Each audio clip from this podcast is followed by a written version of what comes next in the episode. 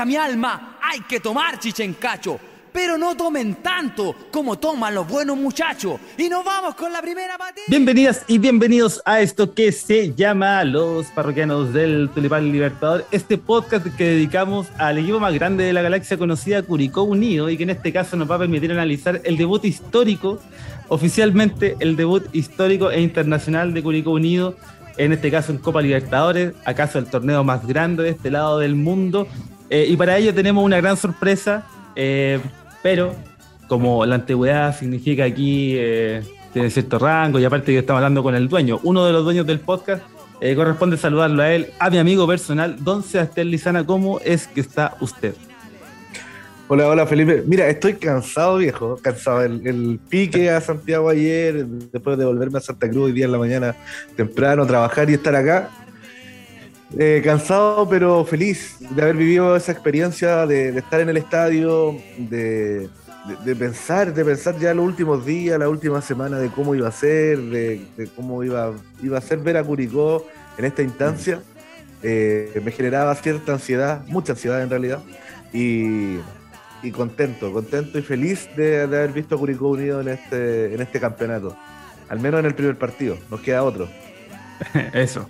Eso es. Oye, Seba, y en esta mesa no, no, vemos dos. Ah, no vemos dos como regularmente lo, estamos, ¿no? Sino que también nos vamos, vamos a sumar a esta conversación a un especial y gran invitado. ¿ah? Tenemos el honor y el agrado de compartir con él ya en un especial, un especial que ya ha pasado rato, ¿ah? ha pasado rato, pero que usted puede revisitar y volver a escuchar, pero que en este caso nos va a acompañar eh, un jugador histórico ahí de ese plantel 2005. Le damos la bienvenida y agradecemos, por supuesto, a Don Pepe Moreira. ¿Cómo está usted, maestro?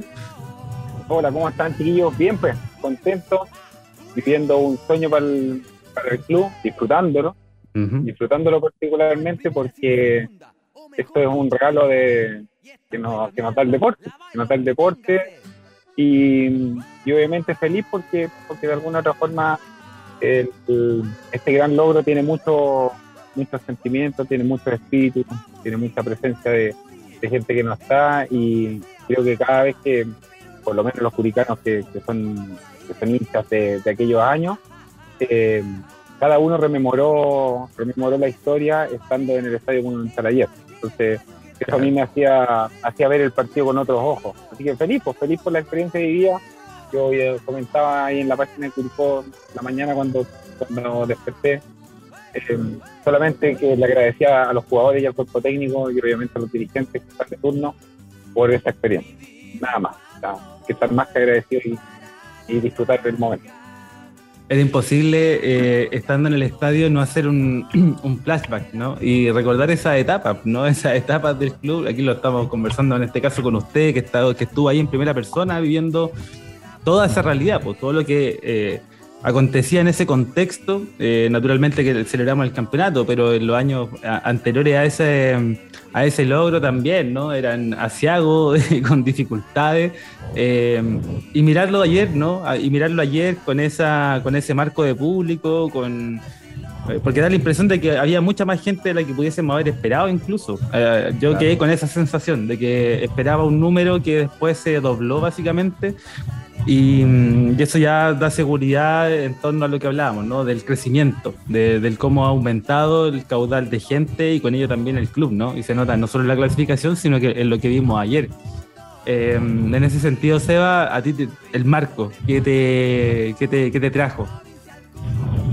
Mira, yo estuve escuchando durante, durante el día anterior eh, que se habló mucho en, algunos programas sobre la poca cantidad de entradas que, que se habían vendido. Y, como que no me hacía tanto, mm, no sé, no me calzaba porque, bueno, en mis redes sociales todo, todo el mundo iba a ir al estadio, todo el mundo iba a ir al partido. Entonces, eh, me generaba eso. Al otro día en la, en la, tarde ya, recuerdo que en Frecuencia Deportiva, si no me equivoco, fueron que tiraron un número y que ya se, se habían vendido cerca de 9.000 entradas. Entonces ahí como que ya sí me cuadraba un poco más. Y, al llegar al estadio, nada, sea, era increíble la cantidad de autos tratando de, estacionarse en no sé dónde, en alguna parte, eh, la cantidad de buses que llegaron, eh, la cantidad de hinchas que había, gente, mucha gente de Santiago. Eh, vi mucho hincha que no, no era el Curi y que quiso acompañar al equipo y que, que eso también me, dio mucha alegría. Gente de Curicó que, viajó a, Santiago a acompañar al equipo, no siendo del Curi o, no yendo siempre. Y, esta era la instancia donde necesitábamos. O sea, teníamos un estadio súper grande y necesitamos gente con la cual llenarlo también. claro. Claro, y en ese sentido fue desde ahí muy emocionante es eh, la cantidad de fotos que nosotros en este caso a través de redes sociales pues vemos ahí de familias completas celebrando. Eh, uno que otro comentario haciendo alusión a lo que decía precisamente aquí Don Pepe, eh, de la gente que estuvo en ese minuto, la que se ha ido sumando y, esas familias enteras que han hecho la, procesión hasta llegar a, este momento, este momento histórico por lo demás. y sí, sabes que a mí me pasó particularmente ayer eh, que, bueno, nos fuimos muy temprano con un grupo de amigos, con Joaquín Ábrigo, con mi, con mi socio que, tenemos las canchitas de pádel ahí juntos, y con otro amigo que, en su tiempo íbamos al estadio juntos, porque Carlos Lea y Cristian Iturrega ahí nos fuimos los cuatro juntos, llegamos temprano, y eh, primero los prontos, ya tú cuando llegas a la carretera ibas sintiendo este, este ambiente que yo, yo me lo imaginaba, porque ya lo había vivido muchas veces cuando en tercera tú viajabas y y veías que la gente, los curicanos, se tomaban las carreteras, se tomaban los prontos, se tomaban los, lugares que fuese. Y cuando llegas al estadio están todos haciendo la fila como para entrar al estacionamiento y, y, ahí nos quedamos quietos por lo menos una media hora estacionados esperando que nos dieran el ingreso. Em, me di cuenta o me empecé a poner un poco nostálgico y sentimental porque empecé a ver a los hinchas que iban cuando estábamos en tercera. Entonces, yo decía, puta, este señor eh, iba a la cancha de Santa Cruz, de Coltagua, de General Velázquez, con la misma camiseta que anda hoy día, eh, con la misma pasión que iba hoy día, y, están viviendo un sueño, pues están viviendo una cuestión que en esos años se veía imposible. O sea, si tú, me, si tú me preguntabas a mí, yo veía como gran sueño que Curicó estuviese en primera no que estuviese en un torneo internacional ni que fuese campeón ni nada, ni que saliera tercero en un campeonato nacional, en un campeonato de primera división, como fue el año pasado. Y, y después ya cuando entramos al estadio, me tocó estar en la zona de océano, y ahí coincidentemente me tocó estar tres puestos más abajo de eh, Juan Pablo Cárdenas, un ex dirigente de esos años, y al costado derecho mío estaba don Julio con una tranquilidad, don Julio Ode, con una tranquilidad única, en silencio, muy tranquilo, con un grupo de amigos que eran conocidos. Y a los dos, y, particularmente me tocó ir a saludarlo, porque no era, no existía otra chance de, no, de, acercarme a saludarlo y darnos un abrazo de, mira dónde estamos, mira dónde, dónde llegó esto. Cuando ellos hacían los sándwiches, las colaciones para los jugadores, hacían les faltaba poco para marcar la cancha en ese, en ese tiempo, de trabajos que eran súper de, super de amateurismo, de cariño por la institución. Y, y claro, pues tú decís, y, y, estar sentado a esperar, ver llegar gente a la barra, eh, hacer sentir ese, ese sentimiento te va haciendo poner nostálgico y te vaya acordando de cada cuestión, de cada... Ahí lo, lo perdimos un momento, televisión en vivo, ustedes entenderán, ¿no? Eh, ustedes saben que el podcast se graba ahí en, completamente en vivo, pero mire, ya vamos a recuperar la conexión. Eh, sí, primer año Ahí está. Ahí está, ahí lo, recuperamos. Sí, ahí lo escuchamos. Ya, me, perdí, me, perdí, una parte. Lo que pasa es que les contaba que, que nunca Curicó dejó de tener, nunca tuvo pellejerías porque siempre Curicó fue envidia en donde estuvo. ¿A qué me refiero con que fue envidia en donde estuvo? Porque cuando estábamos en tercero en 2004 ya teníamos camisetas de entrenamiento. Eh, los equipos de tercera no tenían. Teníamos donde entrenar, jugábamos estadio prácticamente lleno con más de mil, dos mil personas. Entonces Curicó ya marcaba diferencias, 2004, 2005, 2006, 2007 años que fueron relativamente exitosos. El 2007 fue un poquito más complicado, pero siempre Curicó tuvo más el año, el año anterior si te fijas, fue vertiginoso el crecimiento, hasta llegar al complejo, hasta llegar al ascenso, hasta todo fue crecer, todo fue crecer, el estadio nuevo, eh, no sé, todo fue un constante crecimiento, entonces, claro, siempre uno, uno la, gran meta que hoy día tiene el curicano de verdad, el hincha de Curicó, es valorar lo que se tenía el año anterior. Ni siquiera estoy hablando de valorarlo del 2004, valorar lo que se tenía el año anterior, porque se nos olvida muy fácil. Se nos olvida muy fácil y hay hinchas que son los hinchas que lamentablemente, o, o, digo que se tiene que aceptar, cuando las cosas crecen mucho, eh, van a aparecer ese tipo de personas que, que, van a tirar esta cuestión abajo, van a ser un poquito más pesimistas. Eh, pero el que es de verdad, el que estuvo en estos años, yo creo que hoy día está más que pagado. Y si, por ejemplo, que ayer alguien me decía, oye, pero también podría haber hecho este cambio, yo creo que se equivocó. Una persona me dijo en la mañana, me acuerdo, en el trabajo. Yo dije, ¿sabes qué? Si Damián pone el utilero de nueve, yo lo aplaudo, porque gracias a él estamos con esto. O sea, yo no, no, no soy quien, no soy quien para criticar a un entrenador que nos dio eh, el mayor logro en la historia de este club. Sí, además, además teniendo en cuenta que, ayer era un día para ir a disfrutar, ir a, no sé, a sentir esto, porque yo leía durante el día fueron saliendo muchos textos de personas en las redes sociales en las cuales iban comentando eh, sus historias, que iban comentando sus recuerdos de aquellos años, de, de cuando se enamoraron del Curi, de cómo lo empezaron a seguir, o alguna anécdota en algún partido X, o o algún gol que, es, que siempre se van a acordar o de algún familiar que ya no está. Entonces, al final era como, vamos a disfrutar, disfrutemos esto que, para nosotros ha sido único. Y es tal cual. Y eso que tú dices de recordar gente así fue, porque muchos decían, Tata, mira dónde estamos, el que perdió a su abuelo, que viajaba en esos años. Eh, en el caso de los dirigentes, me imagino el orgullo que debe haber sentido Damián de estar ahí, sabiendo que el gran sueño de su padre era a obtener ese tipo de cosas para el club. Entonces, todo eso tiene, tiene sentido. Ahora, insisto, a todos les doy el consejo y disfruten el momento. Eh, ayer se vio un equipo súper superior en la cancha, comentando un poquito en esta temática, súper superior que era Cerro Porteño, el equipo con mayor cantidad de participación, el tercer equipo con mayor cantidad de participación en Copa Libertadores. Mm. Entonces, todos me decían, chuta, tuvimos mala suerte, pero sabes que yo prefiero haber jugado con Cerro Porteño esta llave yo haberla jugado con Táchira o con un equipo, no sé, con Delfín de Ecuador. Prefiero haberla jugado con un equipo grande, el tiro. Que, vengan jugadores conocidos, que después las fotos aparezcan de Cerro Porteño. Es un, es un, hay que ir nomás, y si fueron superiores, da lo mismo, hay que disfrutarlo. los cabros que jugaron lo que tenían, dieron lo que tenían y, claramente esto no dependía de conformación o no de plantel, esto depende mucho porque también el fútbol chileno está muy al debe en términos internacionales. Entonces, y eso porque la liga de repente está desvalorizada y se va notando en, los ritmos, las intensidades.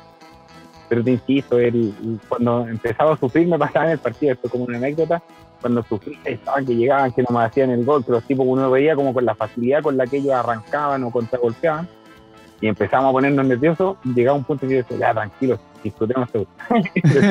trataba, de disfrutar, trataba de disfrutarlo, pero era imposible, porque como que más encima si hubiéramos tenido un poquito más de suerte, el gol que nos anulan o la, posible mano del, casi gol de, Castro, de repente le hacíamos el gol y el partido se les complicaba a ellos y podíamos haber tenido esa diosa fortuna. Pero, pero valía la pena, valió la pena. Yo la verdad que el viaje, el llegar cansado, como decía el, amigo ahí, yo estaba ahí también un poco cansado por el trasnoche, pero terminamos más que, más que felices por la experiencia, por ver a Curicó con eh, jugando contra el, contra el goleador de la eliminatoria que está en la banca, contra un jugador que marcó diferencia en Curicó como Turín, con jugadores de nivel internacional, el equipo era súper joven y tenía jugadores que te aseguro que mucho, en poco tiempo más los vamos a ver en, grandes ligas. Sí, sí, pues, era imposible, era imposible no pasar de ese, de lo abrumador que era ese recuerdo y la nostalgia que traía este debut internacional, todo lo que significaba y que bien ustedes eh, definían, eh, a, lo que, a lo que pasaba en cancha, ¿no? Que es imposible no, no pensar, bueno, cuáles han sido, cuáles entendíamos que eran las claves por las cuales eh, ocurrió lo que, lo que ocurrió. Y, hay una definición que, usted acaba de decir con la que yo me quedo al menos, y es que se notó una diferencia al menos de intensidad. una, una, cuestión de ritmo. Yo quiero, quiero creer, eh, o a partir de lo que yo vi, pienso en eso. Pienso inmediatamente que había una diferencia de física que, que fue notoria, eh, porque más allá de cómo estuvieran parados cómo estuvieran jugando ambos equipos, Eh, esa fue la una de las cuestiones que llevó más a favor Cerro Porteño, al menos. No sé, en ese caso, eh, ya metiéndonos en, la pelotita, si se quiere, se va ya lo que pasó en cancha. Eh, ¿Qué es lo que fuiste notando? ¿Qué es lo que fuiste viendo? Y, claves de lo que deja el partido. Escucha, de partida eh, se pasó súper rápido el partido. se pasó muy rápido, la cagó. mire, no, no me acuerdo los, nombres de, de Cerro Porteño, pero bueno, nos dominaron mucho el medio campo, eh, nos dejaron jugar a Sandoval, estuvo muy mm. incómodo siempre, no le quedó ninguna para mm. poder pegarle de distancia, que, es su fuerte. Eh, en el segundo tiempo creo que nos vimos un poco mejor cuando eh, el técnico de Cerro Porteño hace un cambio y saca un, mediocampista, pone a otro jugador y, Curicó se vio mejor en, en, esa faceta. Pero fue, fue poco, fue poco. Tampoco fue que nos pasaran así como tanto por encima, pero sí se notaba una diferencia mm. de plantel, de jerarquía, incluso si se puede decir, ya que estamos hablando de un equipo copero, un equipo grande del, continente y, y, que Curicó Unido en, base a lo que juega, a lo que puede hacer, eh, trató, de, trató de hacer daño. Me, sorprendió mucho lo de Augusto Barrios, que, el partido pasado fue una de las personas que yo en lo personal eh, critiqué por su actuar ante Copiapó y creo que que me tapó la boca con el partido que hizo, que hizo ayer, donde jugó bastante bien, donde se le vio proyectarse eh, en defensa, bueno, el, gol que le anularon.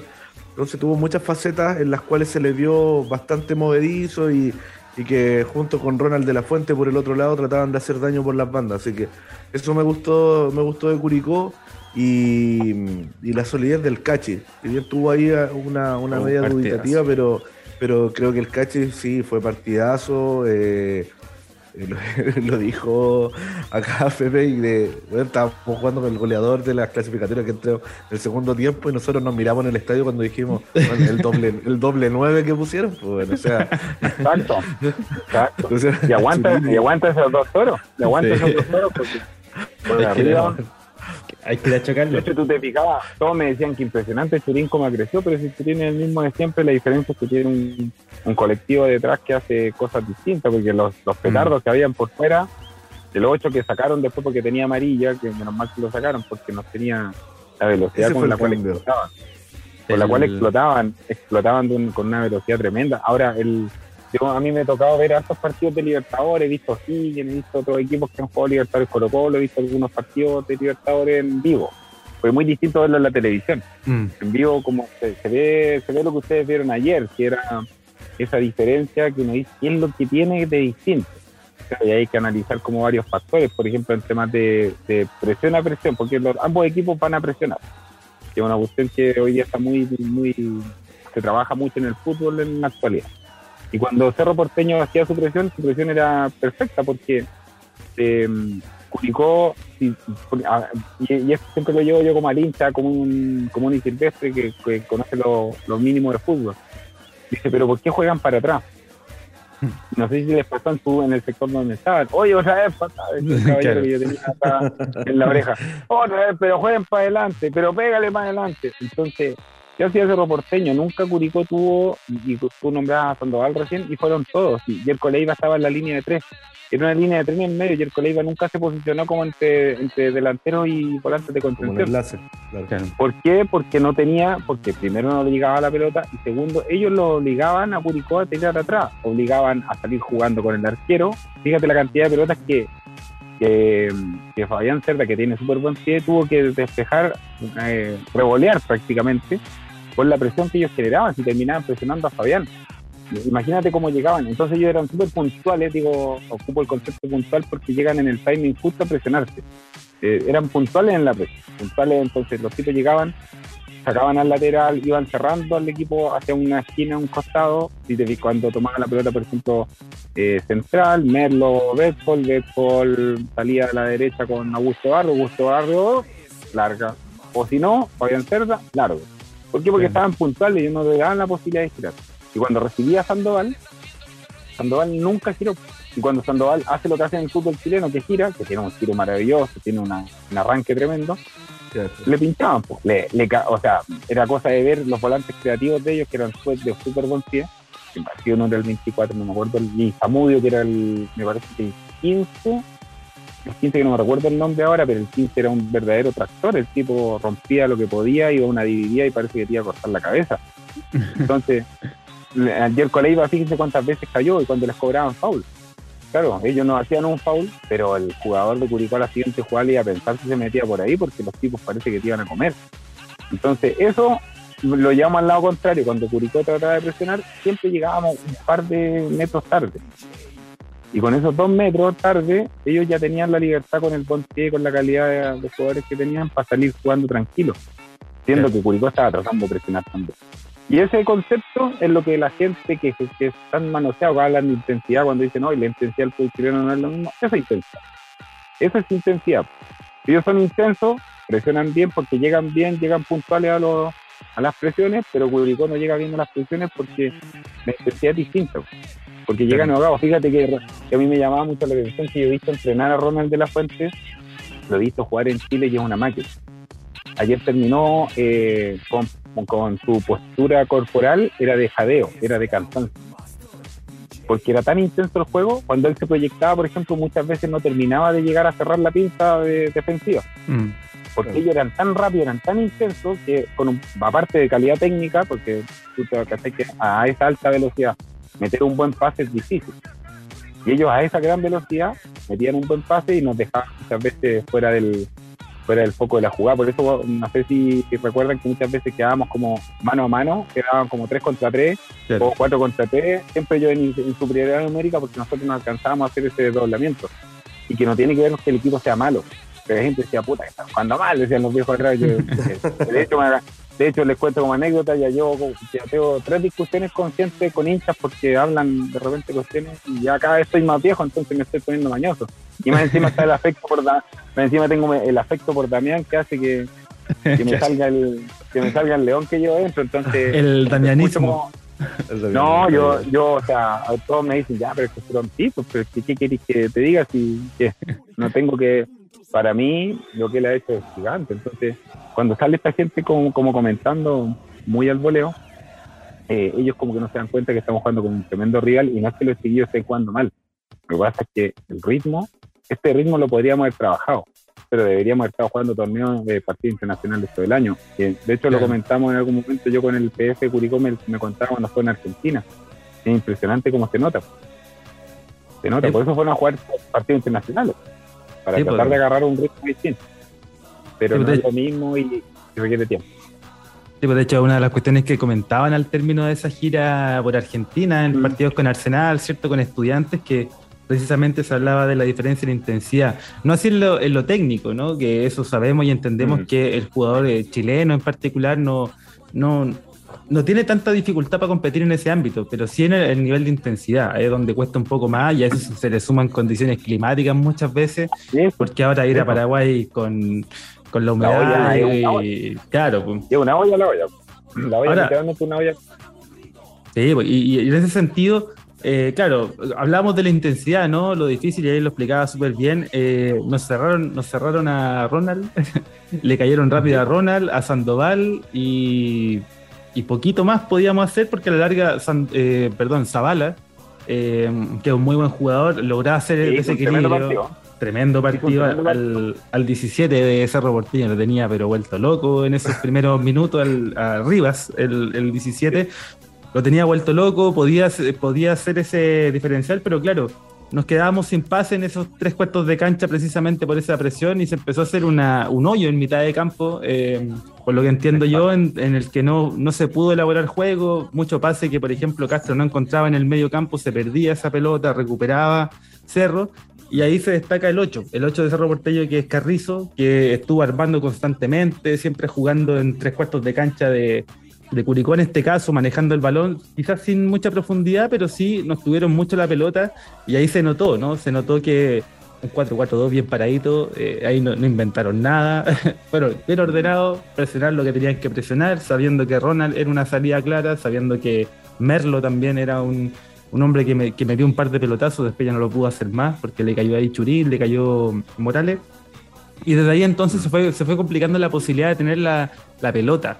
Eh, y en eso en eso que empezábamos a dilucidar con un, un Curicó bien entusiasmado, Seba, aparece este tiro libre que llevó a una revisión de VAR. A esta altura parece insólito, ¿ah? no sabemos qué pasa. Sabemos que el VAR tiene toda esta discusión, ¿cierto? Que es complejo porque pasan cosas y no sé qué. Eh, pero terrible, ¿no? Porque 10 minutos de revisión de VAR. Eh, agonía, eso fue una agonía. Increíble. Sí, fue terrible. Fue terrible y además porque el gol se gritó mucho. Yo lloré con el gol, weón. Entonces ah, fue, fue, como, fue como puta la Yo cuando hizo el gol el Juri de verdad lloré. Y, y la espera y, estar preguntando a mis amigos que estaban viendo el partido por la tele, oye, weón, fue gol o no. Eh, y, todos estábamos en las mismas y nos mandaban mensajes. Y claro, pues fue una jugada que al final creo que terminaron cobrando una obstrucción del cachi, creo. No, no, el offside de béisbol. Offside de béisbol por, claro. por bloqueo. Por bloqueo porque participa en la jugada, algo. Entonces fue como muy rebuscado, a lo mejor válido mm. puede ser, no lo sé, pero muy rebuscado y que no sé si te las cobran todas así en todos lados. No, y lo, lo raro que, que, nunca arrancó al bar a ver la cámara al tiro largo, entonces esperó mucho rato la decisión de, de los asistentes y después terminó yendo igual al bar, entonces fue una agonía tremenda. No se entendía nada, de hecho yo estaba con la transmisión oficial porque en el teléfono tenía la aplicación, entonces agarré el tiro la transmisión y los tipos de la transmisión también eh, al principio no entendían nada y se veía la deficiencia técnica del VAR en términos de las líneas que se proyectaban, porque había un tema había un tema visual importante. Tú veías en la cámara oficial la del la de tribuna y la de tribuna te mostraba los pipes por un tema de, que nunca de que la cámara no estaba paralela a la jugada. Y, y si veías en la diagonal del otro lado, veías como que estaba habilitado porque porque es un tema visual. Entonces cuando ellos proyectaban la línea quedaba súper fina y seguramente en dilucidar eso se demoraron un resto y después en dilucidar si Bertol había participado en la jugada, ahí ya van a dar para ver si es que realmente para él interviene en la jugada. Y, y claro, pues, es absolutamente interpretable. Yo creo que si lo cobra pasa exactamente lo mismo para el otro lado, hubiera habido queja, pero no, pero nadie podría haber dicho nada porque era totalmente interpretable. De hecho, yo siento que Bertol bloquea no a la marca de barrio, tenía que bloquear otra, no bloquear a la marca directa, no sé si me, explico bien, pero venían tan pegados los dos que al final terminan decidiendo eh, cobrar lo contrario, pero pero lo, lo chistoso es que, que, fueron más de 10 minutos y yo no lo había visto nunca y, y nos tocó a nosotros. Iba a, ser, iba a quedar escrito en los libros y seguramente se van a contar muchas historias respecto a esto durante mucho tiempo, pero digo, el grito, el gol fue, fue Sí, pues. sí, ahí. Ahí sí, ahí sí, Me estaban llamando. A todos les decía em, que gritamos un gol igual. Así que lo había disfrutado. Lo había disfrutado. El otro tema del, del casi penal, donde también, o sea, podría él fácilmente haber ido a, a revisar el bar y también nadie hubiese dicho nada pero pero más que el más que el mismo penal como tal fue la jugada porque nos perdimos el gol bajo el arco. Entonces lo tuvimos ahí. Así que no sé yo la verdad que bueno eso va a quedar va a quedar en la anécdota de esta cuestión lamentablemente. Y pero de que tuvimos la posibilidad de quitar un gol y, y este compadre de llorarlo eh, va a quedar va a quedar para ahí. Sí sí. Sí sí y esperemos esperemos gritar uno en Asunción ese Sí, sí, y porque bueno, siempre va a quedar el juego de que con ese gol cambiar las cosas. Podría haber pasado cualquier otra, nos convenía, ¿no? en el momento y todo. Entramos a ir más fino. Y después lo del. ficción. Sí, fútbol ficción. Y lo del, y lo del penal también. Sí, si aquí andamos con cosas, es penal, yo creo, eso. Eh, lo cobran en todos lados. No lo cobraron acá. Eh, no, sé si queda mucho a la, interpretación ahí. Y lo revisaron y lo revisaron, que es lo que más duele. Y lo revisaron, entonces también eso pesa. También pesa y duele porque en el momento ah, se decía la pelota comúnmente. Después veo la transmisión y veo que es posible mano y empiezan a subir las fotos hasta que van diagonal. Entonces, en la foto en diagonal podría haberse interpretado que fue de, como con la zona que con la zona costal apretó la pelota, pero pero está la mano proyectada. Entonces, ahí la verdad que siento que tuvimos un poco, nos faltó fortuna también, porque si esos mm. goles se marcan, piensa que quedamos uno arriba. Entonces lo, más, lo que más, lo más triste podría pasar un uno a uno. Y nos vamos a la a Paraguay con a esperar el milagro entre comillas de que de que en una vez un accidente, un gol, un error, un 0 a 0, un partido defensivo perfecto y, y nos vamos a los penales en una de esas se pueden dar las cosas. Pero bueno, es distinto entrar con 1 0 allá en contra. Ah, encima el gol que fue también con fortuna, porque si la pelota pega en el palo y sale o pega en la línea, estamos hablando que después la, la diosa fortuna. Pero depende, insisto, en el Copa Libertadores siempre pasan estas cosas. Es como cuando los equipos chilenos quedan fuera, tantas veces ha pasado, es porque por este tipo de detalles, como que la fortuna no está en lado. Sí, de todas maneras, eh, más allá de, claro, estas situaciones que son más fortuitas o que dependen de, incluso otros factores que no están dentro de lo que ocurre netamente en la cancha, eh, me parece que en Curicó hay que destacar el hecho de que todos ahí eh, dejaron todo, yo creo que eso sí lo, lo notamos, lo, fue palpable de alguna manera, fue reconocible el hecho de que se, esforzaron, eh, hubo actitud en todo momento, hubo incluso en los momentos más condicionantes por el rival, etcétera, eh, Curicó se atrevió, intentó jugar siempre, eh, no eh, dejar de salir jugando siempre que se pudo, permitirse mantener esa línea de juego que, lo, ha, hecho llegar hasta, hasta acá. Em, y claro, ya después eh, empieza el tema de los duelos, que el rival te empieza a, a tomar la mano. Eh, lamentablemente también pasa que por más que Cerro Porteño sea un equipo grande y todo, no teníamos tanta referencia de Cerro Porteño por el hecho de que vienen cambiando técnico, porque vienen saliendo uno, vienen saliendo, tienen una, interna bien compleja también, ahora Moreno Martins se anda ofreciendo para arrancar allá, claro. Entonces, hay un montón de, un cúmulo también de cuestiones que no, no, permitían ahí tener una, una, una balanza más equilibrada para entender al rival. Que en este caso, claro, destaca ahí con, con nombres propios y, calificaciones en, portales de, que hacen seguimiento a los jugadores. Sin embargo, eh, también cuando terminó el partido, yo al menos quedé con la sensación de que a ese equipo de Cerro Porteño se le puede dar pelea, se le puede conseguir eh, sacar una diferencia independiente de, de, la jerarquía, porque me parece que cuando Curicó lo tuvo que sufrir, lo sufrió y, y aún así lo pudo pelear dentro de lo que pudo con, en, estos mano a mano, ¿no? que se fueron dando, en estos espacios que se fueron generando, según lo que nos decía también aquí eh, Don Pepe, ¿no? Fueron, fueron varios factores eso, sí, mm. sí, factores, detalles, cosas que se que yo creo que Damián las va a analizar súper bien y yo le tengo, le tengo esa fe de, que, como decías tú, Felipe, es súper incomprobable cómo estaba jugando Cerro Porteño. Mm. Eh, le costó muchísimo a, nuestro topo parroquiano a encontrar toda la información. Eh, no había televisación, eh, los partidos seguirlos por la radio, entonces estaba muy difícil. Y ahora Damián tiene la información, la tenemos y, y yo creo que con eso eh, va a poder preparar mejor un partido en, Asunción. Pero yo creo que hay que tener cuidado también con lo que se hablaba de la presión, la, intensidad, y va a ser factor también el clima allá en, Asunción.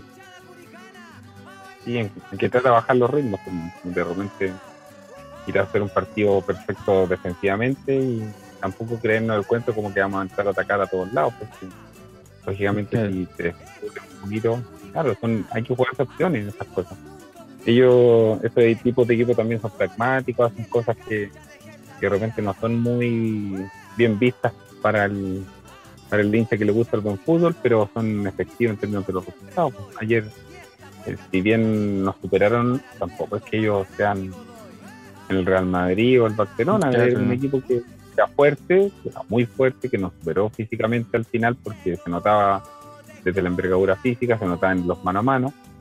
Y, pero claramente si nosotros, por ejemplo, marcábamos una de las dos instancias de las grandes ocasiones de gol, el partido podía cambiar. Y, eso demuestra también un poco la inestabilidad que ellos tienen en términos eh, de, equipo, porque por algo el técnico lleva una semana, por algo cambiaron técnico recién. Seguramente este equipo está, cuando llega un técnico nuevo, están todos tratando de mostrar su mejor versión y, se están acomodando. Entonces, eh, yo creo que también tenía la información suficiente yo no, no, no dudo de eso, que por los estudios que hay, por lo preparado que es, para los partidos, yo creo que tenía la información suficiente. Lo único que podía pasar era que no, no se tenía la información de cómo iba a responder el equipo ante un técnico nuevo, cómo iba a responder en términos de lo que iba a plantear Taba, que era, un entrenador nuevo, entre comillas, para el, para el paraguayo. Pero, um, pero de, lectura a lectura yo encontré que estuvo bien. El tema es que ellos nos superaron nos superaron esta presión que yo les que yo les mencionaba en antes y después nos fueron superando también en los mano a mano porque si tú te fijas los jugadores más fuertes que nosotros tenemos dentro de la envergadura física eh, se vieron superados muchas veces yo veía las envergaduras físicas de los jugadores de los centrales del, volante de contención que se viene de abajo pero era un verdadero toro eh, se notó se notó Coelho cuando Coelho acá en Chile va y te, mata un tipo arriba en un salto saltaba con los paraguayos y rebotaba. Entonces, Bécole en una le meten un brazo, lo sacan. A pesar que hubo un rendimiento individual en yo la verdad tengo que destacar bastante por su actitud. Más que por lo colectivo, por la actitud en el caso de Betford, porque me parece que sobre todo el segundo tiempo mostró mucho coraje, estuvo muy atinado en los cruces. Nadruz, que siempre ha sido un jugador que no luce, que técnicamente tampoco se destaca mucho, pero ayer mostró eso que hay que tener en, el mano a mano, un poquito más, más ducho, más especialista, de dejar el brazo puesto, dejar un poquito la pierna pasada, que no se vayan, que no se las lleven peladas, entre comillas, cuando van a un mano a mano. Eh, bueno, Barrios que nos sorprendió porque venía con rendimiento un tanto más bajo de lo normal, porque venía acomodándose el equipo. Y, y eso, o sea, me gusta, y Zavala, que Zavala es el, distinto, porque yo creo que si no hubiera estado Zavala, la gente hubiese quedado con, con el paladar más, más amargo porque Zavala también te, da un poquito de magia. Eh, te muestra con, su diferencia como que te demuestra que se puede. Como que si hubiésemos tenido un jugador mucho más plano por ese lado, eh, no hubiéramos, hubiéramos quedado más tristes porque no, no, éramos, no hubiéramos dado cuenta que no podíamos. De hecho, Zavala cuando encara puede que le salga un túnel o puede que el defensa se la quite limpia y se la lleve. Pero el túnel de repente le sale y pasa y hasta la cocina. Entonces, se agradece también esa, ese optimismo, esa versión de querer hacer las cosas bien, eh, pero claramente cuando nos superan desde lo físico, desde lo, desde lo táctico, un poquito la cosa. Sí, pues ahí entonces es que empieza a jugar todo esto de, bueno, ya, tuvimos este primer enfrentamiento, ya nos conocemos, ya más o menos ya entendemos, ya, ya sabemos que el 8 es Carrizo, ya sabemos que el 15 es Lucena, ¿sí? ya cachamos cuáles son los jugadores de, Cerro Porteño y naturalmente con una ventaja, usted lo sabe mejor que nosotros, eh, las ventajas se defienden y se trabajan de manera distinta, ¿no? Eh, no obstante, uno entendería a priori que en su cancha, con su gente, Cerro Porteño tiene entonces la responsabilidad de ir a buscar el resultado, de mostrar un mejor nivel de juego, eh, porque claro, no es especialmente llamativo ni, ni espectacular lo que vimos ayer. Entonces, ¿Cuáles entendemos, entenderíamos nosotros, le pregunto a ambos, cuáles serían esas claves? Aquí, en virtud de lo que vimos de Cerro Porteño, se podría apelar. Eh, ¿Dónde están esas, eh, no sé si modificaciones o cambios necesariamente, pero esas cosas que pudiesen aprovecharse de mejor manera para, para ir a, disputar, a, disputar y conseguir ese, esa diferencia a favor? Mm. Qué buena pregunta. Qué buena, qué buena pregunta, lo está, no lo había reflexionado porque no, no sé si tengo las competencias técnicas para tomar una decisión así. La verdad que soy muy respetuoso de, esos aspectos, pero uno desde, desde hincha de parrilla eh, y de lo que vi yo ayer, eh, y desde mi concepción como futbolista también, porque soy un futbolista más cargado para lo defensivo muchas veces, pero hay que jugarse una opción. Si bien Curicó ha, ha jugado siempre de una forma, ha sido un equipo súper ofensivo hasta lo que ha demostrado hasta, el último partido, incluso con Copiapó, si bien no resultó y no jugaron bien, pero siempre ha sido un equipo ofensivo. Siento que en esta ocasión la opción es que es esperar de alguna forma a salir con una contra y poder marcar la diferencia y hacer un partido defensivo perfecto. Y ayer, en, vista de la, de la, presencia del equipo contrario desde, desde, el arquero hasta el jugador número 11, en términos de la presión, yo siento que hay que acumular más gente en el medio. Siento que ahí donde, donde ayer particularmente nos vimos súper débiles, o ellos lograron desnudarnos, porque cuando nos dejaban en esa línea de tres, esa línea de tres hacía que la zona del, la zona del 10, la zona de creación quedara descubierta y ya tenían ellos una zona donde podían jugar tranquilamente porque Curicó llegaba estar en, esa, en la siguiente presión cuando tenían el balón dominado. Entonces sentía que, siento que hay que acumular un poquito más de gente al medio, no sé si cambiar los nombres, pero, pero sí en esas zonas tiene que haber un poquito más de trajín. Que, el, que cuando se juega un mano a mano y se pierde, exista un compañero más cercano. Y ese compañero cercano pueda cooperar en, esa, en ese mano a mano que se pierde. Entonces ir doblando en diferentes zonas del campo, pero eso va a significar sacrificar lo ofensivo. Y, y ahí en lo ofensivo también puede que se haya echado a menos también una torre, de repente todavía Figueroa si bien no viene con un buen rendimiento, pero también se hubiera agradecido que el tipo tuviese aguantado una pelota, te hubiera dado un tiempito para haber descargado o simplemente para ir a tocar con los centrales que de repente parecía que, estaban tomándose un café por su por su estructura y su forma de jugar, porque técnicamente no eran malos, que era otra cuestión que yo decía, ya reventaron un par de pelotas como cualquiera, técnicamente no es malo, te salían jugando fácilmente, te metían un pase entre, te metían la pelota en zona de, volante limpia, siempre bajo presión. Eh, entonces las cuestiones van marcando diferencias. Ahora yo eh, eso lo digo con mucho respeto, entendiendo que, que no soy especialista, primero no soy entrenador, no, no, no estudié para eso, soy simplemente un hincha que de repente el fútbol con los ojos de un exfutbolista y, y claramente eh, tengo un diagnóstico de lo que vi ayer. Pero siento que, que sí, que la opción es que jugársela con una acumulación de gente en el medio y haciendo un partido perfecto defensivamente y esperando que ocurra el milagro de poder hacer un gol.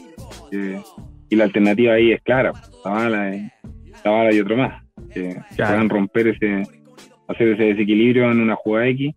Como, no sé, yo siempre recuerdo al, me acuerdo del gol del Pato Yáñez con Paraguay, que todos dicen Chile ganó 1-0 cuando clasificó, ¿se acuerdan? Pa, pa, Patricio Yáñez. Chile, Chile no atacó nunca. Esa fue la única. No sé si sabían de esta historia.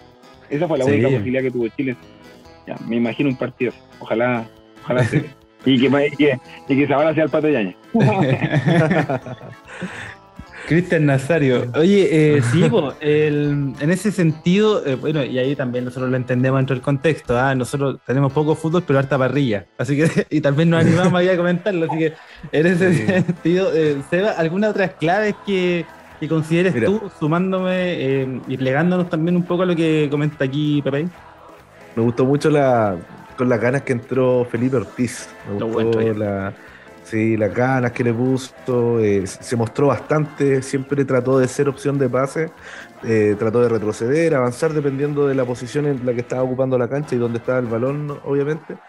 Y me gustaría ver un, un 4-4-2 con, con, un Zavala y un, y un Coelho arriba. Pero que en el medio campo eh, sumara ahí a Felipe Ortiz acompañando las labores del medio campo. ¿no? sé si un rombo ahí con Jerko Leiva un poco más adelante y que Felipe eh, vaya a reemplazar como esa, esa posición de quite y, salida también. Pero me, gusta, me gustaría sumar a alguien ahí también. Sí, estoy muy de acuerdo con que el medio campo tiene que ser ahí la clave. Pero no, yo podría decirte un doble nueve, pero no, a Zavala yo no lo saco. no, no, no. no, porque, aparte, claro, ahí ahí el juego, el juego por banda y, y te quedan pocas variantes, más que la pelota larga o el control entre delanteros. Tampoco son muy explosivos, bueno, Coelho es explosivo, pero, pero puede quedar corto ahí en ese juego asociado. Sí, sí, de todas maneras, pero a, destacar, ¿no? Eh, quienes ingresaron, por ejemplo, eh, Felipe Ortiz, que se destacó mucho. Ahora, eh, a mí me llamó la atención simplemente el hecho de que Felipe Ortiz viniese a debutar en este torneo 2023, a pesar de que el año pasado hizo la, una gran cantidad de minutos a propósito de la regla del sub-21, eh, pero que debutara precisamente contra Cerro Porteño y lamentablemente no haya tenido un poquito más de minutos durante el campeonato, ¿no? durante estas primeras cinco fechas. Esas son cuestiones que imagino tácticamente van a dar respuesta a lo que se está presentando en cancha ahora, ¿no? El tener el jugador a disposición, en lo físico, etcétera. Pero quizás en lo futbolístico, eh, eso me llama la atención. Muchas veces, ¿por qué pasa eso? Eh, quería hacerle esa pregunta, ¿no? Usted que yo ahí en, carne propia, ¿no? Ese tipo de situaciones no se da regularmente y en este caso, no, sé si realmente no me va a dar una respuesta específica de por qué pasa esto, pero si tuviera que más o menos explicarme con pera y manzana eh, en qué circunstancias se da esto. ¿Es una cuestión netamente de juego, de lo que se estaba viendo en cancha en ese minuto, de lo que requería el partido? Eh, o sea, aquí eh, primero insistiendo con este tema del respeto absoluto, lo que pasa en la semana uno no lo ve. Uno no lo ve lo que pasa en la semana, entonces uno también, los entrenadores a través del tiempo y siempre en todos lados ocurrió, desde, desde que yo jugaba hasta el día de hoy, en todos lados ocurre que los jugadores tienen muy buenas semanas y otras no son tan buenas. Eh, hay condiciones psicológicas que van variando, la confianza, cuando hablan de confianza, obviamente una condición psicológica de, que es un factor que determina muchas veces que un jugador que tiene la misma calidad técnica toda su vida resuelve de manera diferente una misma jugada en diferentes momentos. Entonces los entrenadores toman decisiones también en cómo son las semanas. Lo único claro e interpretable a mi modo de ver es que mm, hay rendimientos, hay rendimientos que no han sido los adecuados o los esperados en Curicó, como Jason Flores u otros que están lesionados, que no han estado, que no han aparecido. Entonces esos rendimientos bajos también les van abriendo puertas a los que van trabajando de atrás. Eh, te lo dice un especialista en partir de atrás, porque a mí me pasaba muchas veces que llegaba a los planteles y me decían, no, tú vas segundo en esta posición y terminaba jugando antes de que empezara el campeonato porque porque entrenabais mejor, porque te, te desenvolvíais mejor, resolvíais mejor situaciones, teníais más personalidad o cosas. Entonces, en este caso también Felipe Ortiz tenía, tenía un, factor diferente a otros jugadores que es Rossi Internacional porque ha jugado partidos con la selección. Y que no es menor, que es, un factor a considerar. Sí, absolutamente. Y lo otro que yo siento y lo siento que dentro de, de los mixtos que podía haber, yo sentí que por ahí podría ser Ursual que entraba pero no es tan mixto como Felipe Ortiz, entonces estamos en un partido de local, entonces yo pensando así como un entrenador ficticio, digo, ya quien entramos ahora, pues ya tenemos a Ortiz que es mixto, que, que puede atacar y que, que ocupa, eh, que tácticamente es muy bueno, que hace un buen trabajo táctico. Eh, y tengo a Ursúa que es un poquito más defensivo y que es de la misma condición de Nadru. Entonces, pues ya estamos de local, mejor meto a este jugador y Jason Flores que es netamente corto ofensivo, entonces ahí sacrificaba ahí lo, lo defensivo. Y si bien se veía un poco cansado Sandoval también, entonces esas son las razones por las cuales los, entrenadores uno se imagina que toman las decisiones. Eh, y claramente Felipe Ortiz seguramente tuvo una muy buena semana.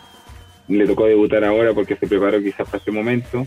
Ya se han habido jugadores que no sé, porque terminan jugando partidos tan relevantes y están todo el año en la banca. Entonces, y, y claro, el año pasado era el juvenil que tenía Curicó. Entonces a él le tocó esa ventaja y eso lo hizo crecer también como futbolista y como, como, como profesional. Pero son factores que obviamente los técnicos van bajando en la semana y uno tiene que, ser cauto y respetuoso cuando dice, pero ¿cómo va a entrar este cabro? ¿Cómo va a entrar este otro que no que es tan malo? Y no ven lo que pasa en la semana cuando trabajan. Son como cualquier profesional de cualquier área, que tienen semanas buenas, semanas malas y otra y otra extraordinaria, digo yo, pero, pero así. Eh, eh, por, ese, por ese lado se van cortando esas decisiones. Sí, eh, y lo comentamos también porque a propósito de los partidos que veníamos viendo, Seba, también, bueno, entendíamos que a partir de la derrota con Calera, ¿cierto? Que se suma y se pliega la de Copiapó, esta la podemos separar un poco más quizá por lo que significaba el debut, porque era estaba dentro del contexto de otra instancia y con un Curicó que si bien no viene haciendo buenos partidos o grandes partidos, como no sé si es la costumbre que yo tengo de pensar que venimos jugando de una manera y que ahora eh, se ve un poco más fatalista, ¿no? Desde, los resultados al menos. Eh, pero un, equipo que genera, un equipo que tiene, que tiene condiciones. Eh, se venía hablando de esta dificultad en, los cambios, ¿no? En, acertar o no algunos cambios y ayer uno de los cambios precisamente fue uno que, generó un, silencio en la tribuna, no sé si lo... silencio incómodo. los silencios que se escuchan. ah, con eh, la, en el estadio, nosotros que estábamos ahí en, el sector de Cordillera Seba, que fue el cambio de, de Coelho, ¿no? De, sacar a Coelho. Eso eh, entiendo que a diferencia de los de Felipe Ortiz que lo preguntaba, porque por ahí me, me quedaba mal la duda lo entiendo más en el sentido de, querer cuidar en lo físico al jugador, ¿no? Esto mismo de ir al choque constantemente con, el bueno Patiño ahí y Baez, que eran los centrales, que, son, claro, dos torres ahí, los paraguayos que me decían que salían jugando, güey. Eso lo más chistoso, salían jugando. Es un par, de, un par de roperos ahí saliendo de atrás, pero, eh, pero el cambio particularmente, porque eso también es una de las cosas que más se ha comentado durante este post partido. Bueno, se entiende que el cambio era, era cambiar hombre por hombre, o sea, viéndolo en el tema posicional, porque movió a Castro como centro delantero y, Fritz fue a cubrir esa posición. Eh, pero también lo entiendo por eso, de que quiso cuidar a Coelho, que ya ah, había luchado, había tratado de, pivotear, de pelear, chocó mucho con los centrales. Y, también hay que considerar que vienen partidos importantes, jugamos este viernes, estaba la vuelta, eh, hasta ese momento estábamos 0 a 0. Entonces, lo veo por ese lado. No, a lo mejor la gente lo entendió como un cambio algo más defensivo, pero en realidad el esquema se mantuvo y, la posición de los jugadores era la misma, a excepción de nombres. Pero eh, si nos vamos a, miramos la, banca, ¿qué nueve poníamos? Mm. De hecho, estaba, estaba, sentado al lado mío el 9 y todavía, todavía Figueroa. Entonces, claro, estaba difícil está difícil. De hecho, en la banca también tenías poco donde convertir el partido. Cuando tuve, yo lo conversaba con mis amigos, decíamos, esta banca en, en Chile te queda, te sobra. Cualquiera puede entrar, pero tú pensabas, por ejemplo, el ingreso de Fritz, de repente que son jugadores mucho más... O sea, yo antes del partido yo decía, ya, Fritz que entre en el segundo tiempo, perfecto. Pero cuando veía el nivel de intensidad y la envergadura física de los jugadores, decía, chuta, ¿quién metemos? Se lo van a comer. O sea, yo sentía, claro, me, pasó que después de ver el juego, como que dije, chuta, tenemos un poco de banca, pero cuando empezó el partido decía, ah, tenemos igual aquí un par de variantes. Pero cuando empezó el partido ya no, ya no sentí que teníamos esa variante, entonces yo tenía que ver cómo se estaba dando el contexto del juego. Pero teníamos poco, o sea, se notó como que quedábamos cortos, por eso cuando los equipos grandes se quejan de que no tienen plantel para jugar Libertadores, eh, se refieren a esto cuando, cuando escuchamos a Gustavo Quintero decir en el Libertadores no me va a dar con esta cantidad de jugadores y que estoy pidiendo un jugador y quiero que me lo calme, a esto se refiere. De hecho, Cerro Porteño, no sé si ustedes supieron la, vieron la nómina de viaje. ¿Cuántas personas venían? 52 personas venían en, el vuelo. 52 personas venían en el vuelo, venían 30 jugadores, alrededor de 28, 30 jugadores, no recuerdo el número El resto entre staff, cuerpo técnico, cuerpo médico. No, la cuestión que cantidad de gente, de jugadores, pero por todos lados. y ahí yo me acuerdo cuando, yo me acuerdo cuando viajábamos y nos llevábamos utileros, nos llevábamos la ropa nosotros. Para baratar costos. claro, pero bueno, pero, pero bien, o sea, esas son las diferencias, pues son equipos coperos, por eso se les llaman equipos grandes y todo eso, entonces son, son equipos que tienen prestigio. Eh, ahora, claro, pues nosotros dentro de todo Curicó es una, una, planilla cara, no es una planilla barata dentro de lo que es el torneo nacional. Y son jugadores que tú decís, dámelos siempre, o sea, todavía Figueroa, pensando en los rendimientos que han sido bajos, todavía Figueroa, Jason Flores, que no han mostrado su real potencial. Eh, Augusto Barrio en su momento, uno dice, dámelo. O sea, cualquier equipo de categoría 2 en Chile te lo, te lo lleva. O sea, los grandes no, pero una Unión Española, un Audax, se agarra a estos jugadores y los usa. Entonces, Zavala, que yo creo que Zavala se lo podría llevar a cualquier equipo, incluso yo creo que hasta lo agarra hasta la U y la Cato fácilmente. Me sorprendió que no lo, me sorprendió que no lo tomara otro equipo. Mm, a lo mejor ya, bueno, ya, lo tenían, tenían cubierta a lo mejor esas posiciones en sus planteles, pero era, era raro. Pero es que es que, es que mm, también los equipos se los prestan a quienes quieren. Si Zabala no, Colo Colo yo creo que no lo quería prestar tampoco. Creo que Colo Colo lo quería tener ahí para usarlo en algún momento. Y él, como estaba desesperado por jugar y andaba siempre con este con, molesto porque no jugaba, que lógicamente él quiere mostrarse.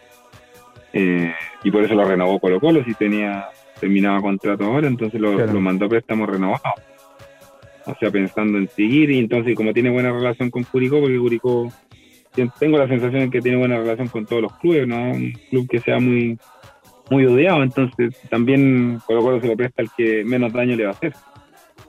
No se lo va a prestar a cualquiera. Claro, no, y para que juegue también, para que tenga efectivamente esa gran cantidad de minutos y le permita llegar después y mejor. En Libertadores, claro, y va a tener todos esos compromisos. Imagínate que Colo Colo le presta el estadio Curicó cuando la cancha está recién sembrada. Claro. Es porque hay buena recepción.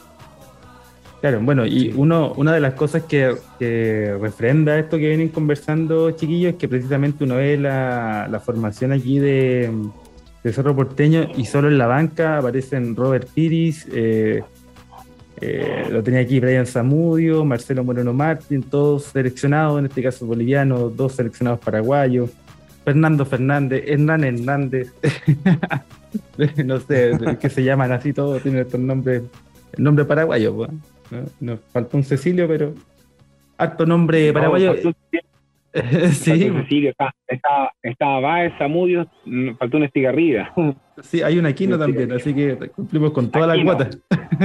Toda la, toda la cuota paraguaya. Toda la cuota paraguaya, pero sí, eso, eso es parte ¿no? de la de, la, de las discusiones. Sí, sí, también. Ahí Está la banca, no me acuerdo quién era. Si no me equivoco. Tienen, tienen buen equipo. Fue seleccionado paraguayo.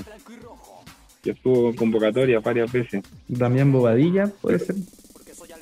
Sí, también sí, me suena ahí de, de, selección. Sí, entonces, claro, ahí vemos esta diferencia, se entiende, pero, pero creo que en esta conversación, al menos, de, y de momento, todos entendemos que eh, hay una diferencia que no es insalvable y que, y que, evidentemente desde el juego se puede resolver con esos, esos ajustes que conversábamos, esa, esas incorporaciones, esas cosas que se pueden eh, buscar. Ahora, eh, le cuento, querido Pepe, que en esta parte del programa también incorporamos lo que nos dicen los seguidores, pues no la gente uh, que, que convocamos en esta quinta de recreo. ¿Cómo se viene la mano? Sí, está, está simpático. Está simpático. Sí, está simpático. Hay comentarios de todo tipo aquí. Le digo así, ¿eh? nosotros no censuramos nada. Como una, una quinta de recreo que no tiene, no tiene miramiento. ¿eh? Nosotros respetamos las opiniones y simplemente las conversamos y, la, y, las discutimos aquí en un, en un tono de, como usted decía, parrilla. Este es un tono de parrilla y en ese sentido van a aparecer diferentes comentarios, como por ejemplo el de um, Lorca BCM que nos dice, soñé mucho con este día, pero apareció Robiño. Eh, califica derechamente como robo, eh, si se quiere, oh. eh, lo de este partido. ¿Se atreverían usted a, a calificarlo así? O sea, conociendo la realidad, eh, salimos perjudicados. O sea, no sé si un robo porque se equivocan para todos lados los árbitros, pero salimos perjudicados en esta vez. Tuvimos la mala pata de, de que las jugadas polémicas quedaron, nos quedaron tres cuartos, digo yo. No fueron tan claras como para, para favorecidos. Nos tuvimos mala pata, sí, tuvimos mala suerte. claro. Eso es lo que nos decía ahí los KBCM, que se acomoda por aquí también en esta quinta. Pues, recordemos, uh -huh. recordemos que todos estos comentarios son terminado el partido, o sea, nosotros subimos ahí la, la etiqueta para que la gente comente. Yo creo que muchos fueron comentando ahí de vuelta en el bus y, y claro, la sensación de, de ultraje pues se, se, se, va a evidenciar en muchos comentarios. Que... Caliente, uno decía sí. cuando te, no te cobraban el gol. Yo me, me, imaginaba el tiro de la Confederación Sudamericana de en Paraguay. Claro. bajamos, bajamos, del aeropuerto y nos vamos ahí caminando al, a la claro. federación el, el mismo sábado. Guanta abierto el lunes. Están allá. Por la sombra. Allá la Conmebol, entonces uno dice, esta cuestión está arreglada. Equipo grande, más plata, más sponsor. No sé. Yo lo, yo lo que pensaba, o sea, más que y, y que una cuestión que en el fútbol se sabe que es así. Que yo creo que un equipo grande como Cerro, como River, como Boca, no sé, no, no le no le hacen eso con el claro. No le se lo cobra.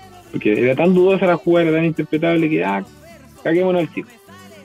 Claro, de hecho, eso se nota cuando los argentinos estaban de muerte con el partido de Boca y Atlético Mineiro, ¿no? Que hubo una situación ahí que terminó favoreciendo a Atlético. Mineiro y Boca indignado, toda Argentina indignado, todos los medios y todo, porque efectivamente tienen eso juegan con eso. Y, y después un ser humano dice, ah, Curicó. Y el, yo me imaginaba que en el estadio estaba todo Curicó. claro. Sí, no, no. No, y después cuando vemos la cuando vemos la dirección de la NFP y todo y los que están a cargo hoy en día y las gestiones y todo, tampoco uno puede descansar Uy, mucho sí. en eso, ¿eh? porque está, está, difícil ah. la cosa, está difícil la cosa ahí. Oye, eh, sigamos saludando, sigamos saludando parroquianos mejor, que mejor. muy en caliente, como decía el Seba, lo vamos a decir así, estaban, muy estaban más calientes que las vienesas que estaban vendiendo afuera del Monumental, ¿eh? algunas medias crudas, al parecer, ¿eh? escuché por ahí en la fila ahí saliendo. Eh, Canu aquí también está en la mesa número 7, nos dice, ambos equipos jugaron horrible, dale Curicó, igual haber vivido Libertadores fue algo fantástico, mira, con un tono un poco más fatalista ahí el, el, el parroquiano, ¿eh? Eh, por su parte, Manuel Ignacio 84 nos dice, che, son malísimos. nos dice ahí en, un tono... En un tono... Eh, ¿Quién es ese? de, La Plata, ¿no? No está en Córdoba. El árbitro. Ah, el árbitro no. El árbitro, puta, el árbitro. Y cuando dicen que el árbitro argentino se supone que son como los mejorcitos, pero bueno. Pero, no, pero, pero te mandan en tres cuartos, pues no te mandan al mejor argentino. Pues, en esta fase van los, en esta fase van los experimentales, los que están entrando recién a FIFA. claro. Pero bueno, saludemos, sigamos saludando. En este caso a Nacho Correa Guerra, que nos dice, nunca en mi vida había maldecido tanto a Castro. Em, ¿Fue acaso Castro el más bajo del equipo? No, yo, yo creo que a Castro le estamos exigiendo le estamos exigiendo lo que nos tenía con el nivel superlativo que nos traía a cuesta. Entonces hoy día mm, Castro de repente hace buenas cosas, pero su rendimiento no es el mismo que, nos tiene acostumbrado. Entonces la gente lo, le tiene la vara más arriba de lo de lo que hoy día está haciendo, lógicamente. Entonces, al final Castro puso su rendimiento a ese tope y le exigimos a ese nivel porque el tipo realmente marca diferencias cuando anda iluminado. Mm. pero se agradece su actitud. Agradece su actitud de ir a tocar por último, no anda bien con la pelota, pero, pero cuando tiene que ir a poner lo otro, lo pone y, tiene una buena envergadura física.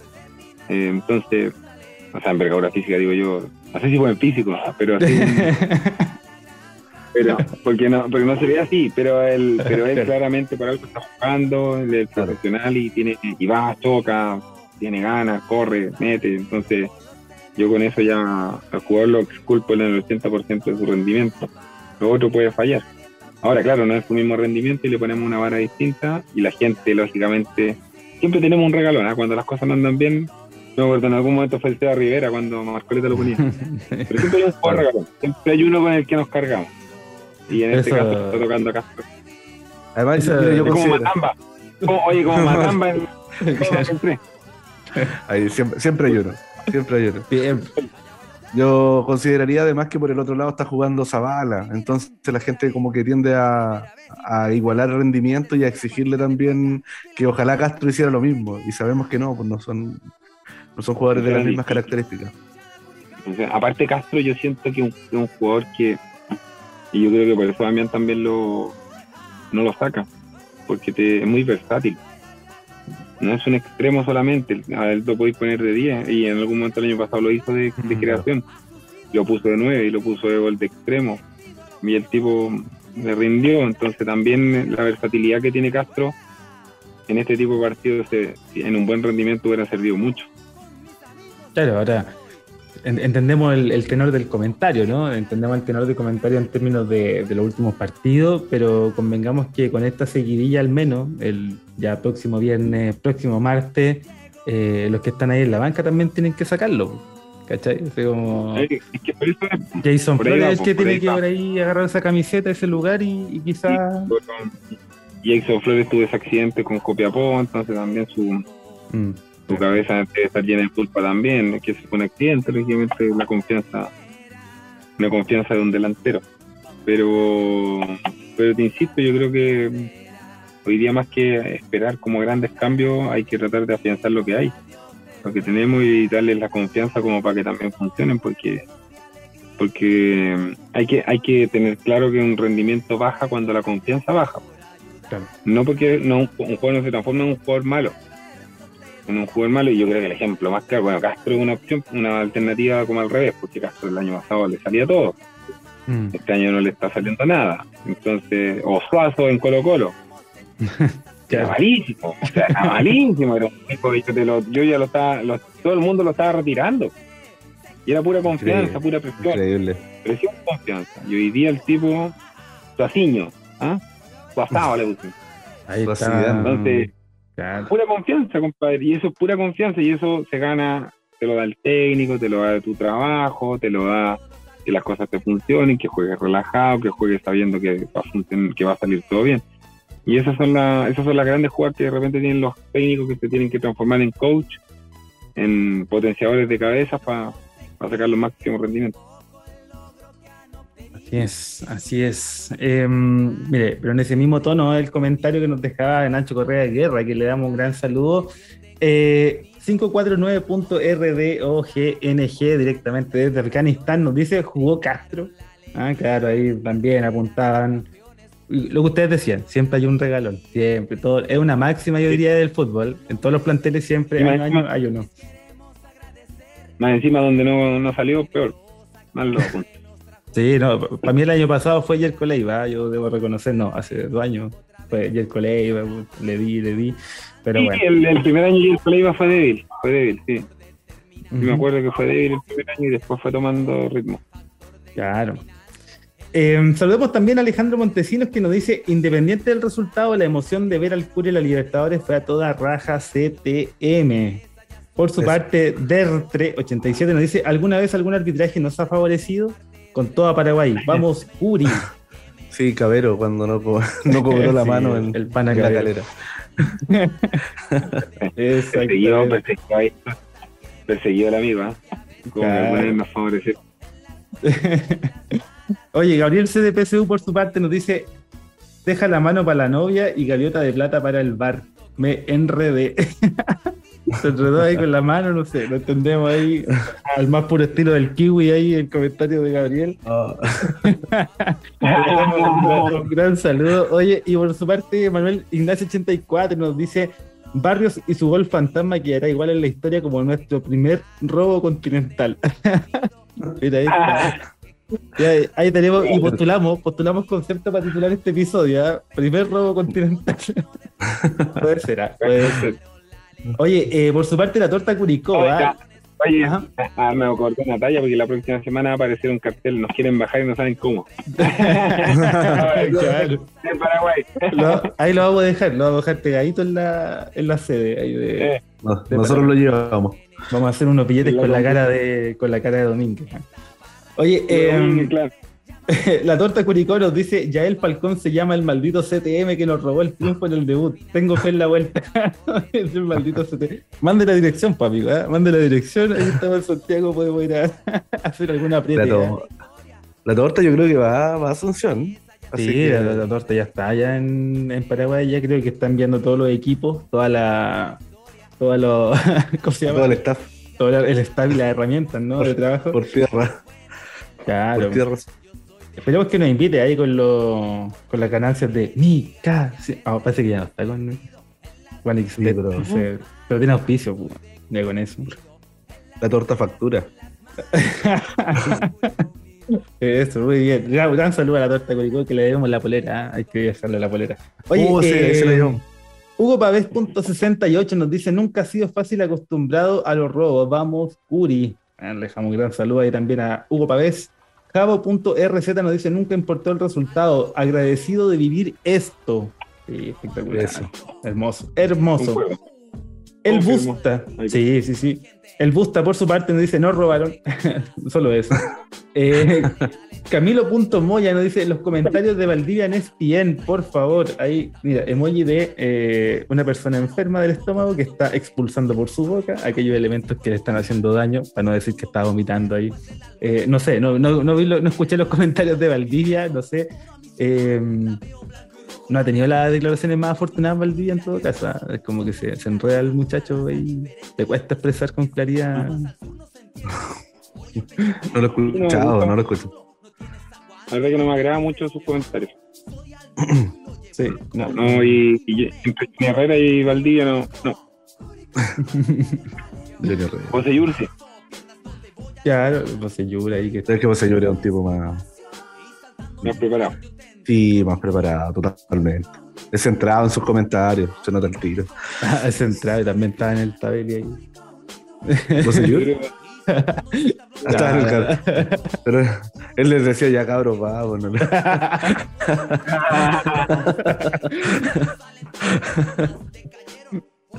Bueno, aprendió. Él aprendió. Los perdimos ahí los comentarios de, de Valdía. Le dejamos un gran saludo a Camilo Moya y saludamos al gran, ¿ah? al, crack de paturrutia.jpg que nos dice no robaron. Castro jugando gratis y Damián equivocándose en los cambios. Todo sigue igual. ¿ah? Volvemos a remarcar que no están calientes. ¿ah? uno respeta la opinión del amigo, pero que, que se vaya a la punta del cerro. ah,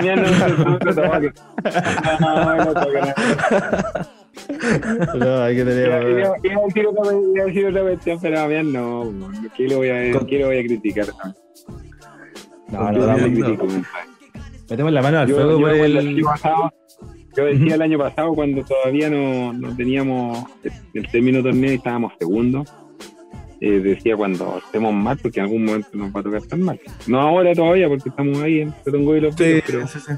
cuando pase eso, eh, no, yo no le critico nada, o sea, estábamos segundos, estábamos a punto de ser punteros, no, no, ¿qué le voy a criticar a este desgraciado? Decía yo, no tengo nada que, nada que criticar, al contrario, me, me declaré de inmediato de menista y, de hecho tuve un, desafortunado mal momento yo el partido anterior cuando Curicó lo dio vuelta. Creo que fue con Audax, puede ser, ¿sí? sí, con Audax. La granja. Eh, tuve un desafortunado momento yo con un hincha de Curicó al cual le pido disculpas. y lo mandé, lo mandé a la punta del cerro. Lo bueno es que él no respondió, pero lo mandé a la punta del cerro porque de verdad que que con el, con el respeto hacia los jugadores no se juega. Y me tocó escucharlo sacarle la madre a un jugador y no. ¿Y fue ahí en el eh, estadio? En el estadio, en tribuna, y no. Ah. Y yo, yo respondí como si hubiera sido familiar del jugador. y, y no, y no, pues dije, oye, agradece donde está, y agradece que tenéis libertadores, gracias a ese jugador, está ahí, mal agradecido, eh, amigo. amigo. Yo en un momento pensé que iba a decir, eh, iba a decir, le mando saludos al hospital, al, al hincha con el No, que, y mi señora lo único que hacía era tocarme la pierna, por favor, quédate callado. Por favor, quédate callado. Y lo mismo cuando critican a Damián, porque la gente dice, oye, cambio, oye, ¿qué estás haciendo? Es cuestiones que no sé. Siento que eh, es que yo estoy mal criado en todo caso acá, porque yo soy criado con la gente, con la barra familiar digo familiar porque eran cerca de 2.000 personas, pero era esa gente que, aunque las cosas salieran mal, estaban apoyando igual, no eran como tan chaqueteros. Entonces, a la medida que esto crece, van saliendo más chaqueteros. Esos que llegan una vez a la semana y nunca estuvieron antes y, critican con una libertad tremenda. Entonces, y que son hasta malintencionados, porque ayer, ayer un tipo yo escuché y de muy lejos y gritó renuncia a Damián. Y, y, y mis amigos me miraban con cara de, y mis amigos ya saben la historia, entonces me miraban con cara, ¿qué le voy a decir? Es como, bueno, te están tocando la oreja, poco menos. Y yo, yo miraba, ya quién era, así como desaforado, ¿qué, qué quieres decir? Mal agradecido, decía yo. Mal agradecido. O sea, pero al final es, como el pago del fútbol. El pago del fútbol, sí, el pago de. Eh, pero es parte, sí. Ah, eh. Yo creo que está, está preparado para esto y para mucho más. Y el y seguramente va a tener malos momentos y él, va a tener que tener la, sabiduría para poder enfrentarlo como corresponde. Pero yo insisto, yo creo que acá nosotros los curicanos él no le él no nos debe nada y tenemos que nosotros al contrario, siempre que él comete un error, apoyarlo y darle las gracias. Y si se le critica, se le critica con respeto, pero no. Claro, pero claro. Pero no hay, no hay que entrar en, hay que entrar en, descalificar ni tampoco en, en forzar situaciones cuando cuando él dio tanto. Sí, no, en este caso entendemos que es parte del folclore, claro, siempre van a haber algunos que se pasan ahí tres pueblos, pero, pero, en el caso al menos de la, de la quinta allí, nosotros damos fe, ah, yo meto la mano al fuego por, mi, por mis chiquillos, ¿eh? por mis chiquillos parroquianos que, siempre lo hacemos con el, ah, con el interés de analizar, ¿no? en ese sentido lo entendemos, pero sí, eh, es increíble cómo eh, a partir de un partido perdido ya empezamos a escuchar voces de eh, que hay que buscar técnico y... no, se pasa. Increíble, Yo creo que todos sabemos, yo creo que todos sabíamos que este año iba a ser complicado, sí, porque mm. por Libertadores y todo. Y, demás, no sé, pues si llegamos a clasificar, y, imagínense ustedes, pongamos un hagamos fútbol ficticio y que clasifiquemos. Nos van a tocar seis partidos de Rosa Internacional eh, con este con este plantel eh, y lo digo con mucho respeto entre comillas corto. Entre comillas corto porque estaba formado como para hacer un plantel largo para tener alternativas. Pero ayer nos dimos cuenta que esta cosa. Con dos lesiones dos lesiones lateral lesionado me parece que era y, Barrera. y. Barrera y,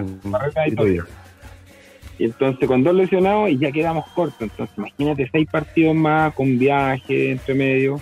Imagínate ahora lo que nos pasa. Llegan, llegan hoy día los jugadores, imagínate ese entrenamiento.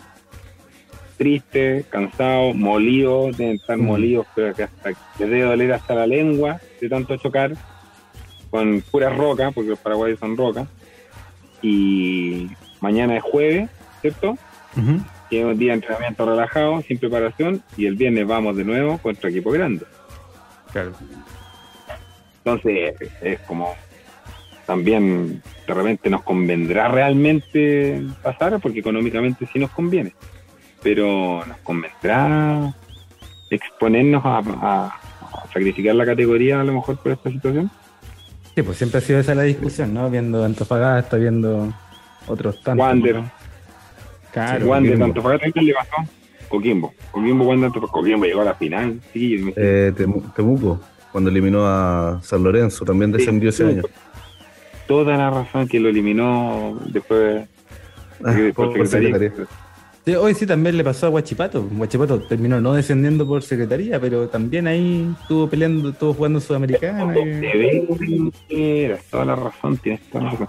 Entonces también hay que ser medio sí, aterrizado ahí, poner los, los, los, platos ahí en el. Yo creo que Ñublense le, le va a pasar la cuenta. Ojalá. Eh, que bien, bien astuto. sí, ojalá. También. Oye, un equipo que yo no puedo querer, cabrón. Yo, no, yo de verdad que yo no tengo odio como otro equipo, pero yo, yo no puedo querer. yo, yo, quedé muy herido yo. Me, me dejaron herido los tigres.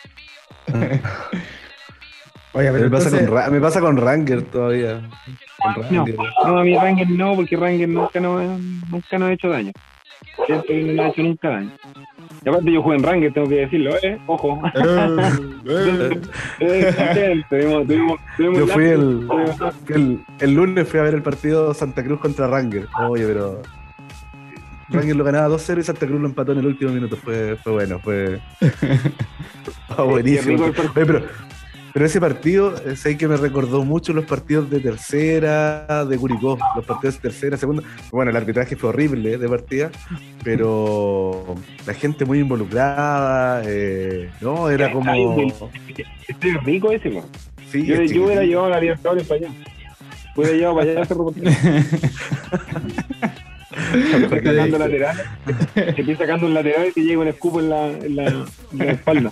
Y pero si pasó, pasó en un momento en que un jugador de Ranger como que lo empujaron a la, a la reja que separa al público y le pegaron una patata adentro por, la reja, así como. así, Ya hay estadios peores que. pero bueno, pero bueno. oye, sigamos saludando, sigamos saludando parroquial. Le dejamos un gran saludo a Pato Rutia, JPG, que tiene además, que lo felicitamos por su gran y hermoso trabajo en, en el tema del álbum. ¿eh? Y ahí hay una, una sorpresita ahí tú. Y vamos a dejar ahí para que lo para que lo vean. El álbum, que lo lanzan mañana. Que lo lanzan mañana. Sí, mañana a las 12 del día. Ojalá aparezcan algunas láminas para comprarla. Eso es. Vamos a ver con qué con qué lámina sale. Oiga, eh, don Pepe y Moreira, eh, sabemos que eh, no ha podido acompañar un, buen ratito, pero también sabemos que se tiene que retirar, que tiene otros menesteres que atender también. Eh, y en ese sentido queremos liberarlo ¿ah? con total y absoluta eh, confianza para que pueda ahí eh, realizar aquello que tiene que, hacer. Vaya nomás con tranquilidad. Liberarlo y agradecer. Sí, vaya, y vaya que agradecerle por haber acompañado todo este rato, sobre todo en este debut histórico, el haber analizado con tanta lucidez, el haber aprendido, ¿no? Porque aquí nosotros también aprendemos un poquito más eh, como le decía, sabemos más de parrilla, sabemos más de malaya que de, que de pegarle a la pelotita, pero por eso aprendimos. ¿eh? Sí, no, lo importante es que siempre es el respeto, porque es como, eh, y eso que es lo que la gente también tiene que entender, que uno es hincha, uno tiene que ser aficionado de los equipos, pero no tiene que ser hincha, hincha pelota. Porque se terminan transformando, en, terminan transformando la hinchada se termina transformando en el peor rival de los jugadores. Entonces el curicano tiene que tratar de mantener eso. Voy a citar al, gran Cristian Arcos que dice que soy del Curi aunque gane. Y eso la gente lo tiene que llevar eh, grabado en la piel. Porque eso hace que el club sea distinto. no existe otra no existe otra diferencia, porque todos me dicen que la corporación, no, da lo mismo, que la forma de administrar y todo da lo mismo. Al plata al final entre sociedad anónima y corporación salen igual, que las camisetas, que el torneo, que la banda, da lo mismo, que el, que el complejo, que el estadio que no está completo, da lo mismo. La única diferencia de Curicó con otros clubes es que la gente está siempre. Y cuando el club está mal, no van a apretar jugadores. Mm. Lo, que hace la barra es, cantar más fuerte. Y si el club desciende, sigue cantando la barra. Y siguen estando. Y no, y no aparecen los chaqueteros de redes sociales, los que escriben cosas con mucha facilidad. Entonces eso es lo que la gente tiene que tratar de sostener y siempre trato yo de, publicarlo.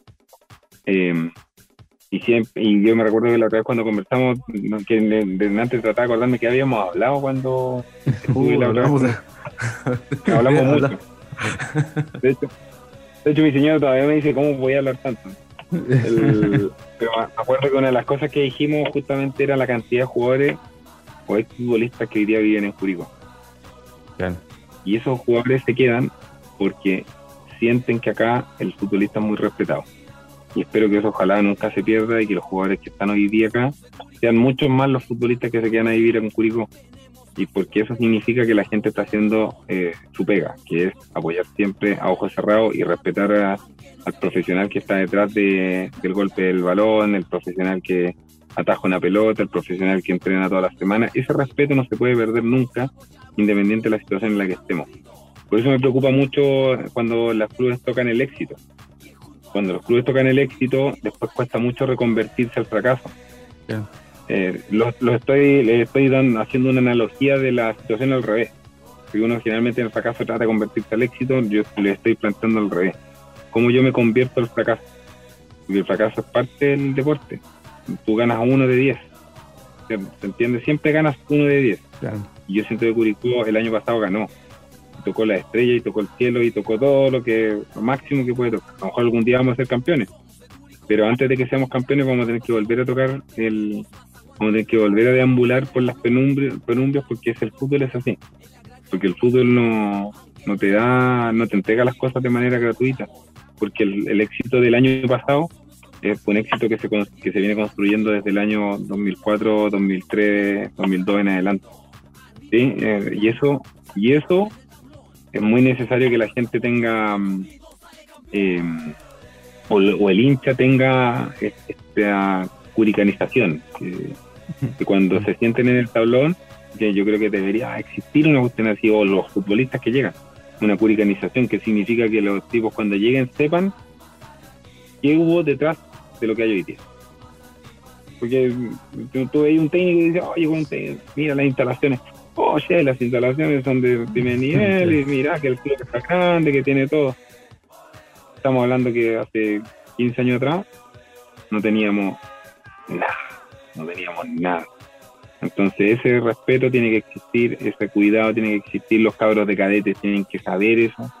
Hoy los chiquillos se criaron en cancha sintética, entonces no tienen idea que los jugadores que diría que son del primer equipo entrenaban en tierra, que entrenaban en el cerro, que entrenaban en el velódromo porque no les pasaban cancha, que viajaban todos los días a una cancha de que chupaba más que orilla playa porque si no no podíamos entrenar en invierno. Entonces eso no se puede perder pero por ningún motivo. Aunque ganemos el campeonato nacional, aunque ganemos la libertad, eso no se puede perder porque cuando llegue el momento del fracaso no hay a tener las bases suficientes para poder sostenerlo.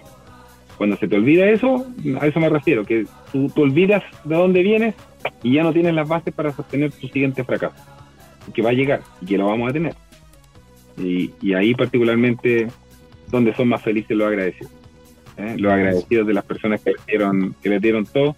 Y si no somos agradecidos, lamentablemente como hinchas los curicanos no van a ser felices por ni un lado. Claro. Quería decir eso. Quería decir eso, cerrar, cerrar mi, mi participación con eso. No, no, no, agradecerle a ustedes porque ustedes son símbolo un poco de lo que de lo que son los hinchas de verdad, los antiguos. Porque desde el nombre, ¿ah? Usted me explicaban el nombre de dónde nacía de, romántico. Es parte de eso. Es como es como que le pongan velódromo, es como, como el velódromo antiguo estaba todo roto. Es como que le pongan peralte, el peralte, los del peralte, los, precisos, los del codo, los de la. tantas cosas que, el club tiene desde su romanticismo y son hinchas. Ayer, me, y, y para cerrar lo que le estaba contando, Ayer me abracé con un marginal antiguo que no me acuerdo ni el nombre, pero era de esos que era uno de esos que se tiró al suelo en Los Ángeles cuando lo agarraban a patar. Mm. Que peleó ahí en Los Ángeles. Y se, me crucé así en, en una escalera. Y nos vimos, bueno, ¿cómo está? Oh, mira dónde estamos, weón. Mira dónde estamos, weón. ¿Te acordáis, weón? Mira dónde estamos. Una euforia, una weón. Y él estaba en océano, ahora no estaba en la barra porque ya es más viejo. Entonces, y uno ya, ¿cómo no ponerse nostálgico? ¿Cómo no recordar? Por eso es importante que, que los que saben de esto, que no necesariamente soy yo, porque yo soy un futbolista que pasó por Curicó y que, le, y que se hizo hincha de Curicó porque fue futbolista, eh, los que saben, porque yo no soy curicano de nacimiento y lo tienen claro, los que saben de esto son esos verdaderos hinchas y esos son los que tienen que hacer que la historia se transmita, que no se pierda y que se mantenga a través del tiempo. Eh, por eso uno le agradece tanto a Leo Salazar, al Yoyo, que han habido conservar la historia a través de post, el Leo con sus libros, que ahora va a salir un libro, un libro que es una bomba, ojalá la gente lo compre, que de los 50 años que vi la portada está de una calidad tremenda. Entonces esa historia se mantiene a través de esas cosas. Eso, sí. muchas gracias por la invitación. No, usted, por favor, muchas gracias por acompañarnos, por la buena onda, por la disposición eh, y acompañarnos también en este capítulo histórico, ¿ah? capítulo 100, capítulo número 100. A ver, le vamos a dejar el, número 100. Ahí, capítulo número 100. Redondito. Así que muchas, muchas gracias. Y lo, habíamos hablado de, que de los últimos capítulos, de los que hicimos el año pasado, otras temporadas, el que hicimos con Pepe había sido uno de los mejores en cuanto a conversación, anécdotas y todo, así que, así que de verdad siempre es un agrado conversar y que, y que podamos contar y tener otra mirada también de, de lo que va pasando en el Curi.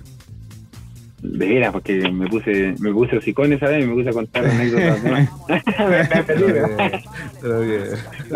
Espectacular ya, ha pasado mucho tiempo, podemos contar muchas cosas.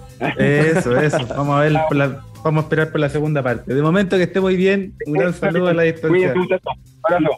Que estén bien. Un abrazo. Chao, chao. Oye, qué, espectacular eh, visita, ¿no? Qué, honor y qué privilegio de, contar con Pepe y ahí para comentar este, este debut histórico. ¿eh? Bueno, buen, buenos comentarios. Sí, mira, ya. Se agarra combo los, parroquianos, pero. sí. Tan, tan, tan, tan. Vamos a, vamos a habilitar un ring, ¿eh? Vamos a habilitar un ring aquí en la quinta de recreo, aquí, cerramos ahí en, el parrón, tiramos cuatro cuerdas. No, pero se entiende, se entiende ahí toda, toda conversación y discusión parte también con nuestros comentarios. Pues, y sigamos saludando y sigamos leyendo, ¿no? Sigamos saludando, por ejemplo, a Pablo Ponte Ignacio, ¿ah? el dios de los eh, vientos, bronces y metales, ahí, eh, que nos dice a darlo vuelta CSM. ¿ah? Muy bien, muy bien. Eh, Curicó Rodrigo, por su parte, ¿ah? nos dice Coimabol, nos hizo pagar el piso y Cerro tiró su jerarquía. ¿ah? Lo perdimos en el medio campo. Mira, ahí en el tono lo venías conversando. ¿Alcanza Coimabol como concepto? Coimabol, sí, totalmente. lo postulamos como concepto, sea, y a propósito del partido de ayer, tuvimos la fortuna de. Nosotros le llevamos desbloquear, ¿ah? ¿Desbloqueamos parroquiano, Sebastián? sí, sí, ya no se ven oscuros. Oye, no, dejamos un gran saludo. Mira, desbloqueamos a Pancha Regada. Le puedo dar un gran saludo ahí, un abrazo a Curicó Rodrigo, ¿ah? El topo parroquiano lo pudimos pillar ahí en el estadio también. Un crack también. Además, a Jimmy Lizama, Jimmy Lizama también ahí lo pudimos divisar, le damos un gran saludo, lo pudimos saludar también ahí, desbloqueamos al parroquiano. Eh, bueno, Patu Rutia, que ya lo habíamos, habíamos terciado, como dicen los lolos. Eh, Gordito Quesada, por supuesto, también ahí. Ah, Juan, Juan Medina también andaba. Juan Medina andaba rondando ahí el. no, yo no lo vi, al menos yo no lo desbloqueé. ¿Tú lo desbloqueaste? Sí, sí, yo lo desbloqueé. Tú lo desbloqueaste muy bien, muy bien. Y eh, por supuesto también Pampino, ¿ah? un grande ahí que no, no tuvimos la fortuna de. Y todo así como bien espontáneo, ¿ah? nada muy, muy preparado. Así que estuvo simpático. Fue parte de lo bonito del, de lo vivido ayer. Yo creo que, que la, comunidad que se forma ahí a través de los parroquianos y de los comentarios de los chicos y, de todo lo que se va generando es, es bacán y, toda esta cercanía, que, que nos saludemos, filete. Sí, así mismo, así mismo. Así que mire, tuvimos ahí la fortuna de poder saludar a, saludar a varios, ¿ah? como a Pablo Punta Ignacio, que ya lo habíamos saludado antes, a Curicó Rodrigo, ahora que lo recordábamos. Eh, postula concepto entonces. Gonzalo J. Fuentes, por su parte, nos dice: Tengo la leve sospecha de que Castro y Dañán. no, no, no puedo leer esto. ¿Qué hacen? A ver. Eh, se hacen cariño, se hacen cariño, Se hacen cariño. eh, filialmente ¿ah? Eh, y de manera eh, juguetona, mutuamente, pero, con, pero con respeto. ¿ah? Lo- no, eh, me, está- eh, me puse una prueba demasiado alta, No, no. Gonzalo, ¿ah? lo siento mucho. Janoski 20 por su parte nos dice, penca el arbitraje, vamos Curicó a levantar la cabeza que quedan 90 minutos más. ¿ah? Ah. Así se refería Gonzalo Fuente, ¿ah? a la cabeza. Oye, eh, Alexis Moya Laza por su parte nos dice, uno, Barrios, el único a gusto bueno. Dos, contra el bar y contra todos. Tres, ¿y si lo ganamos allá? ¿Y si lo ganamos? Oh. Si lo ganamos allá, no nos dejan salir del estadio ver los paraguayos. Nos quedamos a vivir en la olla, en la pot. Eh, muy bien. Ya saluda a Alexis Moyadaza. Quería desbloquearlo, pero no, no se pudo. No se pudo, está ahí en otro sector. Un saludo. Arte Bravo nos dice árbitro recul, ladrón hijo de pu. Ahí nos dice también. Bueno, Eh, Don Robert eh, nos dice, sigo diciendo, Yerko Leiva Balis Callampa, CTM. Oh. Les cayó con todo. fuerte. Sí, es que tuvo un mal primer tiempo ahí, muy, con muchas dificultades. Un segundo en que mejoró, tuvo un poco más de contacto con el balón, pero costó mucho en ese sector de la cancha. Eh, coincido en parte, coincido parcialmente. Alejandra D nos dice impopular mi, impopular mi opinión, pero ya llevamos como tres partidos justificándonos con el arbitraje. Sí, tiene razón, en realidad, no, no- no se, no se justifica solo con el arbitraje del partido, absolutamente. ¿eh? Absolutamente. Oye, Don Robert nos dejó una postdata que no es para Sebastián, nos dice una vez más, chuta. Damián haciendo cambios a o, o- a os. Ah, mira, Oh, es que ese cambio fue muy simpático. Fue raro, fue raro. Sí, fue raro. Fue como, silencio oh, ¿Qué pasa aquí? Fue como pucha, Damián. Pero bueno, sí. Sí, ahora interesante lo que menciona la parroquiana sea porque no alcanza con explicar los resultados, al menos estos últimos tres partidos, con el arbitraje, ¿no? De hecho, todo lo contrario me atrevería a decir. O sea, lo de Calera, Copiapó y, y particularmente ahora lo de Cerro, no, no pasan. A ver, inciden, por supuesto, pero me parece que no, no, no solo lo dicen, no, No, solo dicen eso. Pasa, pasa por el público. Y por el rival también. Claro, eso lo, lo venimos viviendo. Esperemos que eso mejore, ¿no? Que se mejore. Eh, Pat Pino, por su parte, nos dice el resultado nunca fue lo importante. Hermoso e histórico momento. Simplemente gracias, Uri. Mira, ahí está. Yo me colgaría ahí de, de ese comentario de, de que nunca fue lo importante y, y lanzaría o deslizaría un concepto de no importa el resultado. Eso, mira, me gusta. Aparte, usted viene encadenando todos los, todos los conceptos, o sea, pero Batistuta en el 94, ¿eh? Metiéndolas todas. Oye, oye, pero sí, gran, gran. Es un, bonito mensaje porque en definitiva es eso. Es lo que veníamos conversando con, con Pepe y, y Papino también lo refleja muy bien ese, en ese comentario. Así que absolutamente. ¿Cómo era el concepto entonces? No importa el resultado. No importa el resultado. Ahí está, postula. Eh, Ar.Carlos Javier nos dice fue gol y penal, robo en vivo y en directo. Mm, sí, sí, igual que igual. Era cobrable. Eh, Rebeco Guerrero nos dice, Damián, te quedan menos oportunidades, ponele bueno, ponele bueno, o nos vemos, no, creo que está en duda. No está en duda de momento lo de, lo de Damián, Eh, simplemente depende de un montón de factores y, y en, y en la conversación que veníamos teniendo ahí con sí, me parece que quedan claros los puntos por los cuales no se puede conseguir una diferencia más favorable, al menos. Sí, yo creo que va a sacar estas conclusiones que esperar, no sé, mínimo la mitad del campeonato y, y que pasen todos estos partidos. Claro. Le Em, dieron más oportunidad a Palermo, weón, que no vuelve. en todo caso. Gonzalo J. Fuente nos dice, ahora más en frío, pasamos a los libros en la historia del club y eso será imborrable. Vamos, Uri, sí, no. sí. Ahí se, se ahí también- bastante. Eso sí lo podía leer. Se, se bastante. pasó de. No pasó ni por tibio, ¿eh? Se enfrió bastante rápido el amigo ahí, pero no, gran comentario, sí. Libro de historia. Fuimos parte. Es que ese es el tema, pues, weón. Yo creo que ese también es concepto. Ese es el tema, es el concepto. Fuimos parte de la historia del club, la historia viva del club, weón. Notable. Qué notable. Em, y nos deja una postdata.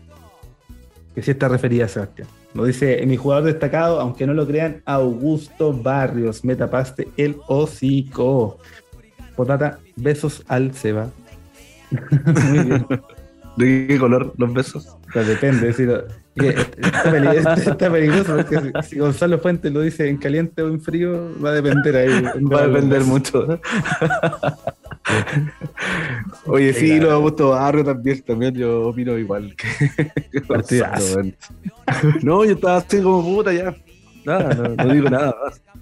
No digo nada más, sí, sí. Pero por todo lo que es el ojete, así que. Pero bien, pues bien, o sea, yo creo que es bueno que pase eso. Que si va a ser el jugador que, va a estar disputando estos partidos y va a ser el titular y todo, tiene que romperla, pues. Así como Yerko Leiva en algún momento te pudo, te pudo ahí doblar la mano a ti, por ejemplo. ¿Cuándo? Ah, sí, ah, sí, sí, sí, Tranquilo, un chiste. sí, sí, por supuesto. Gonzalo J. Fuente, por favor, comenta. no, no me puta ir a mí tampoco. Oye, gran, un crack, un crack Gonzalo J. Fuentes. Eh, digamos saludando. Digamos saludando. Sí. Core Charlo dice una máscara con Mebol. Sí, estuvo ahí complicado, estuvo complicado. Eh, un tal Elias, por su parte, nos dice Cerro jugando con arquero araña. Pagamos la novatada, vamos Curi nomás. Muy bien, muy bien. Eh, gran saludo ahí, un tal Elias. Em, por su parte, Curry United nos dice el gol offside. También lo desbloqueamos. También lo desbloqueamos a Tarelayas. Sí, sí, me, mencionó ahí Sebastián, no lo pude ir a acercar a saludar. Pero va a quedar pendiente, ahí nos vamos a encontrar y le vamos a llevar un regalito también a, a, un tal Elias. Invitamos a todos los parroquianos con los que pudimos desbloquear que nos manden una fotito. Ah, que nos manden una fotito con el regalo, a ver que lo hayan perdido ya. La weá lo decía y lo tiraron cuando. en caliente lo tiraron ahí al. Pero bueno. Eh, así que ya sabemos, estamos pendientes del regalo ahí con un tal Elias, un crack. ¿ah? Eh, Curry United nos decía, por su parte, el gol offside, la mano en el tiro de Castro. Uf, bueno, aún quedan 90 y Curicó puede hacerla. Sí, vamos nomás, vamos con fe. Eh, Danielísimo Díaz nos dice: No se puede revisar 10 minutos un offside, pues, bueno. Ni Grondona se atrevió a tanto. no se puede, bueno, no, se, puede. bueno, no se puede a esta altura del bar ya con cuántos años. O sea, es como, sí, no podríamos esperar que esté del todo depurado el bar, pero ya después de tres años más o menos tenéis que. Por favor. Increíble. Increíble.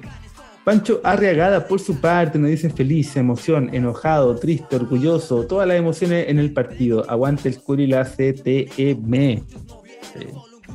Absolutamente, absolutamente. Un crack, pero un crack Pancho Arriagada. Ahí está. El parriano. R. Aliaga nos dice, a pesar de todo, fue hermoso. Sí, vaya que fue hermoso. Em, por su parte, que la Acuña nos dice más arreglado que bailarina con sorpresa del carnaval. Se viene. Se viene. Se viene. Oye, em, no quiero dejar a nadie afuera ¿eh? en este en estos comentarios, entonces mientras yo eh, busco ahí, Sebastián me ayuda a rellenar, ¿cierto? Allá Sí, por supuesto. Oye, el, estaba viendo acá las, noticias del fútbol internacional. Torto Paso, que estaba cortadísimo en Racing, que era como el quinto lateral, no sé qué onda, hizo un golazo, creo, ahora jugando por Racing. Era lo que hablábamos también, parecido a lo que decía Pepe con, con, con Suazo. Suazo. Suacidán, le dicen ahora. en francés. Oye, y volviendo a lo, que te comentaba del, posible, del posible concepto, esto de la historia, creo que es súper importante que, que aterricemos también eso. Eh, no sé si, si, te pasó o le pasó al resto de los parroquianos de sentir una emoción increíble de, de no sé, no, no, caer en sí, en el, sentido de, oye, estamos jugando Libertadores, pues, ¿cachai? La entrada, cómo llevaban como un rebaño a todos los reporteros gráficos con una cuerda. eh, el hecho de, entrar, todos los equipos, los dos equipos juntos, el jardín sacado directamente del jardín infantil Semillita, llevaban a los fotógrafos. Jardín infantil Globito, que está ahí en la Eh, y, todo eso, toda esa ceremonia y toda esta weá que en realidad va englobando todo lo que es la, Libertadores, era como, bueno, estamos nosotros, pues, ¿cachai? y estamos, estamos viviéndolo y somos parte de, y, creo que, como dice el concepto que queremos proponer, es historia pura, al final es, lo que teníamos que vivir en, unos años más, quizás cómo va a estar el Curi. Esperemos que bien, esperemos que disfrutando de todo esto. Vi un comentario súper bacán de, de Pato Rutia, ¿cachai?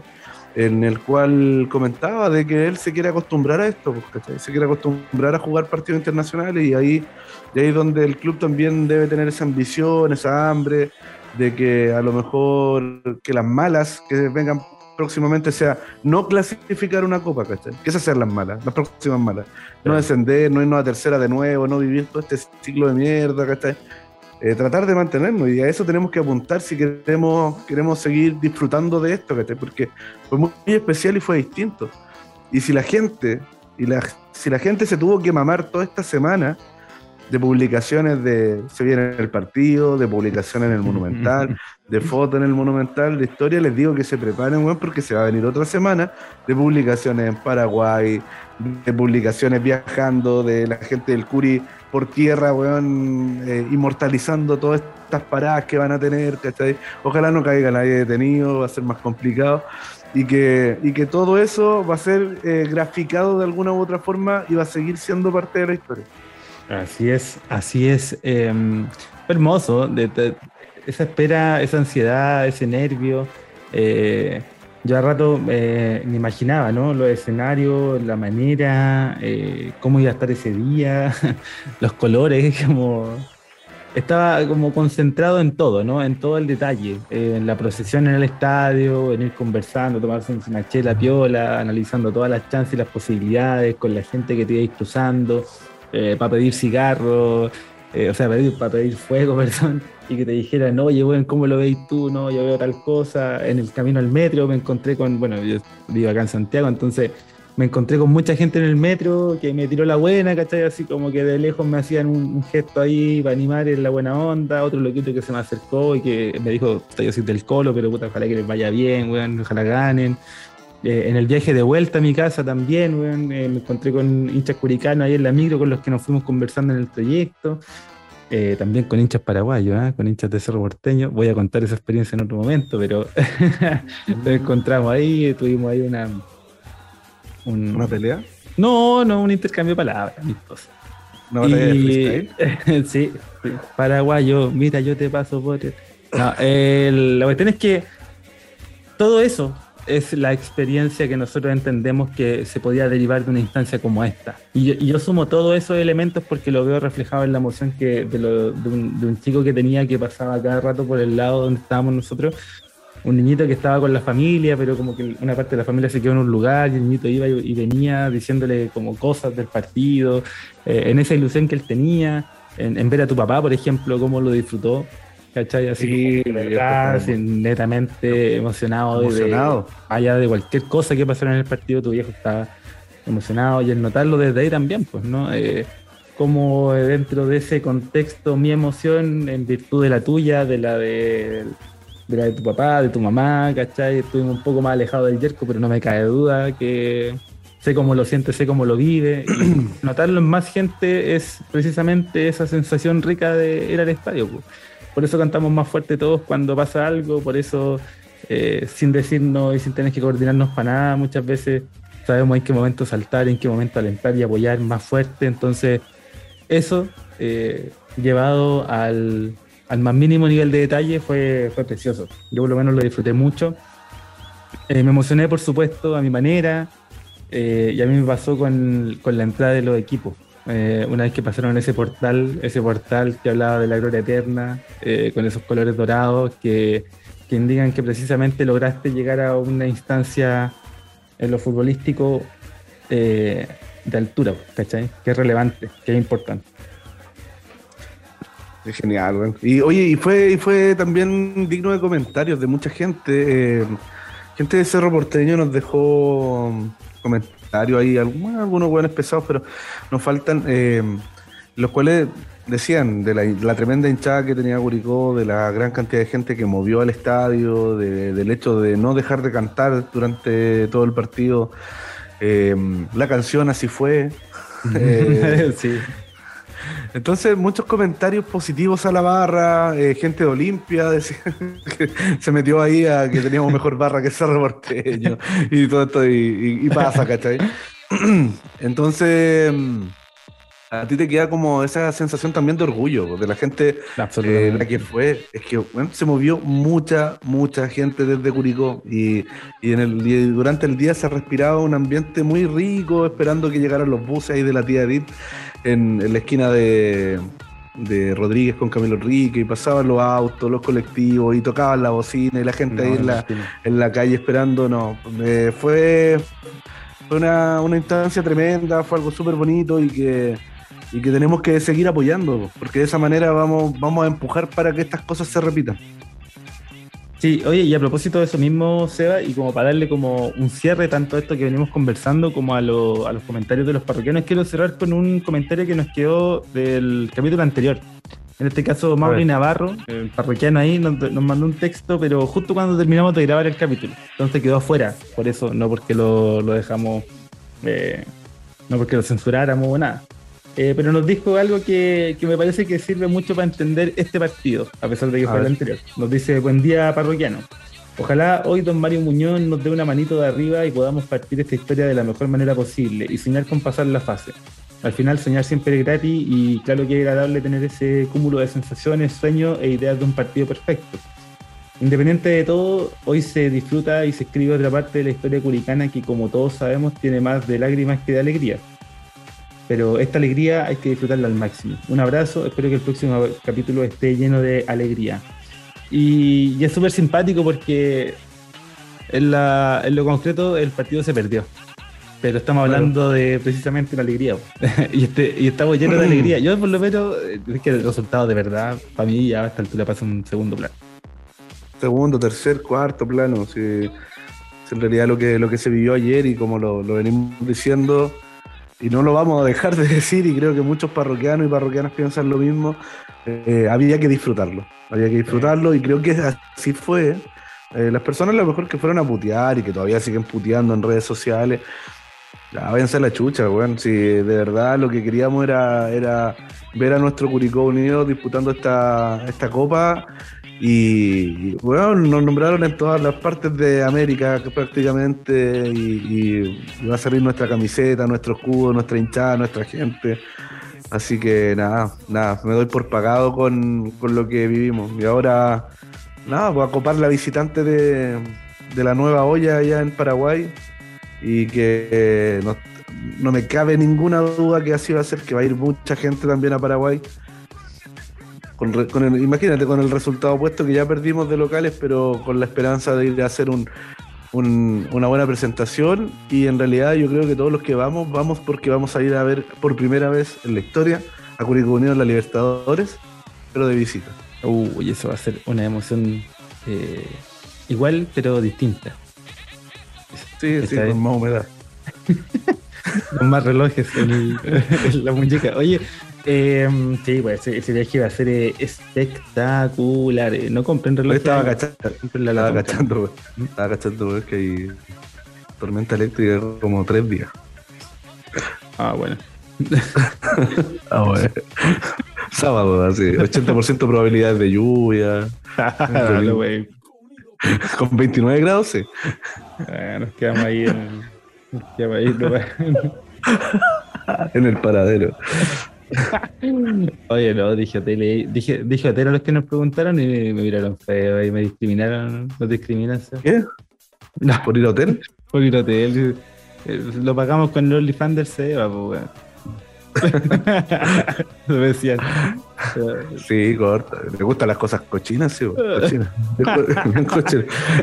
Oye, eh, yo tengo un solo pero con el debut de Libertadores, Sebastián. A ver. Y que podría haberlo callado, pero no, decidí hablarlo. A ver. Mi único pero es que el parte de Libertadores va a estar posado en esta camiseta. Mi único pero. Porque la camiseta es muy fea. ¿Viste la camiseta de Colchagua? ¿La de Colchagua? Sí, Colchagua, Deportes Linares. No, nada. Nico Núñez se fue, Nico Núñez se fue a préstamo a, un, a uno de estos equipos. ¿Ya? Ya no, no, no, no lo he visto. Colchagua parece que. Y apareció ahí la presentación del plantel, ahí Nico Núñez con la camiseta, y yo dije, oye, eh... digo, el meme de DiCaprio, esa camiseta yo la he visto antes, y efectivamente. OneFit lo hizo nuevamente, ocupó el mismo patrón de camiseta, con las mismas características de la camiseta, ahora en Colchagua. Solo le falta la franja. No, te pasaste. Te pasaste, te pasaste. Ese es mi único pero. Pero una cuestión que eso es lo que importa a mí parece. Pero, por ejemplo, la, de Santa Cruz eh, también tiene el mismo diseño, pero le cambiaron, o sea, es la misma, el mismo tipo de tela y estas weas medias raras que tiene. Pero tiene obviamente la cruz que les caracteriza, pero se ve más bonita, pues, el tema de diseño. A no ser, a no ser, a no ser Felipe, que, a lo mejor mañana nos sorprendan y la camiseta de los 50 años conmemorativa, si sea como. Oh. Ya esa por el parche, no sé. Mira, con el álbum, 100 de 100. Con el libro, 100 de 100. No puede ser todo tan perfecto, decís tú. no, ya.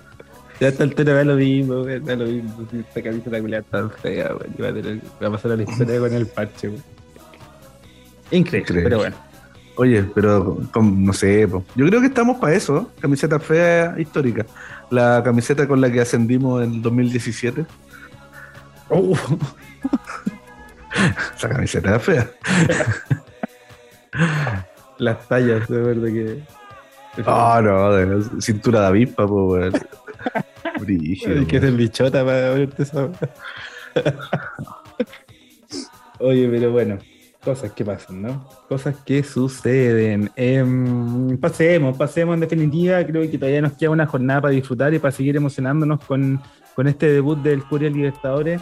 Eh, ya cuando estemos en Paraguay, Sebastián, ya cuando estemos emprendiendo ese viaje, eh, cuando estemos empezando a hacer esos, esos directos que nos pidió aquí el equipo de marketing desde el aeropuerto para para ir informando, ¿no? Para ir viviendo todos juntos este momento histórico. Eh, y vaya que lo que hasta el minuto lo hemos disfrutado. Sí, bueno. Tengo tanta pega esta semana que todavía no lo visualizo. Así que yo creo que el viernes después del partido con la U vamos, voy a estar como pensando ya, pensando ya en el, en el viaje del sábado. Porque nos vamos el sábado, ahí le, aprovechamos de contar a los parroquianos y parroquianas que nos vamos a ir antes, vamos a ir a, a ordenar las piezas, las mm. sábanas, a lavar todo eso. Por los comentarios del hotel, digo yo. Así que. estamos. ¿Dónde nos feo a meter?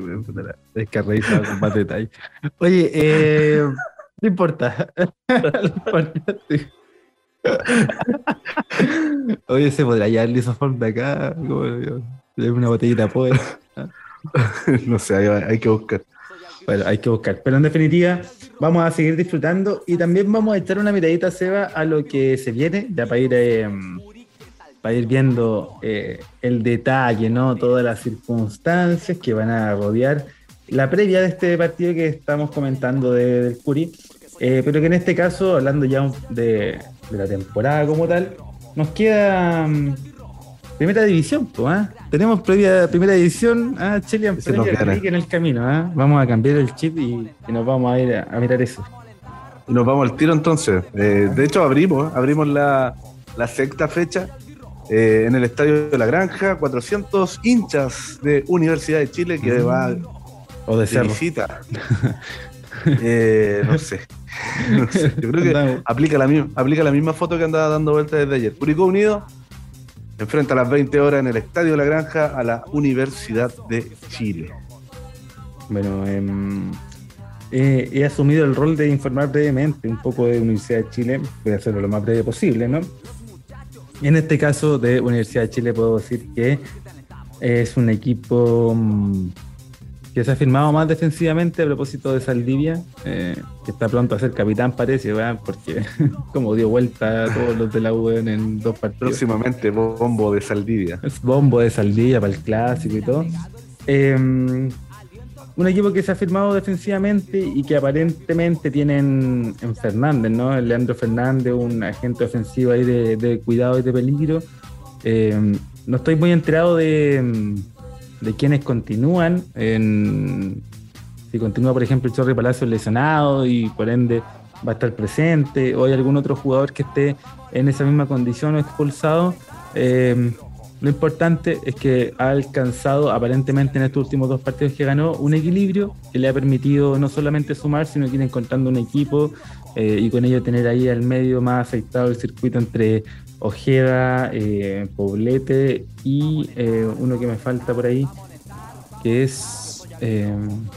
ah, no, se me olvidó. Se me olvidó el nombre, pero hay uno más en el medio campo que también está jugando eh, en desmedro de Asadi, por ejemplo, una de las grandes figuras de, de la Universidad de Chile, junto a Osorio. Entonces, en definitiva, un equipo que aparentemente ha encontrado cierto equilibrio y que, en ese sentido, y sobre todo defensivamente, está mejor que, lo que nosotros recordábamos.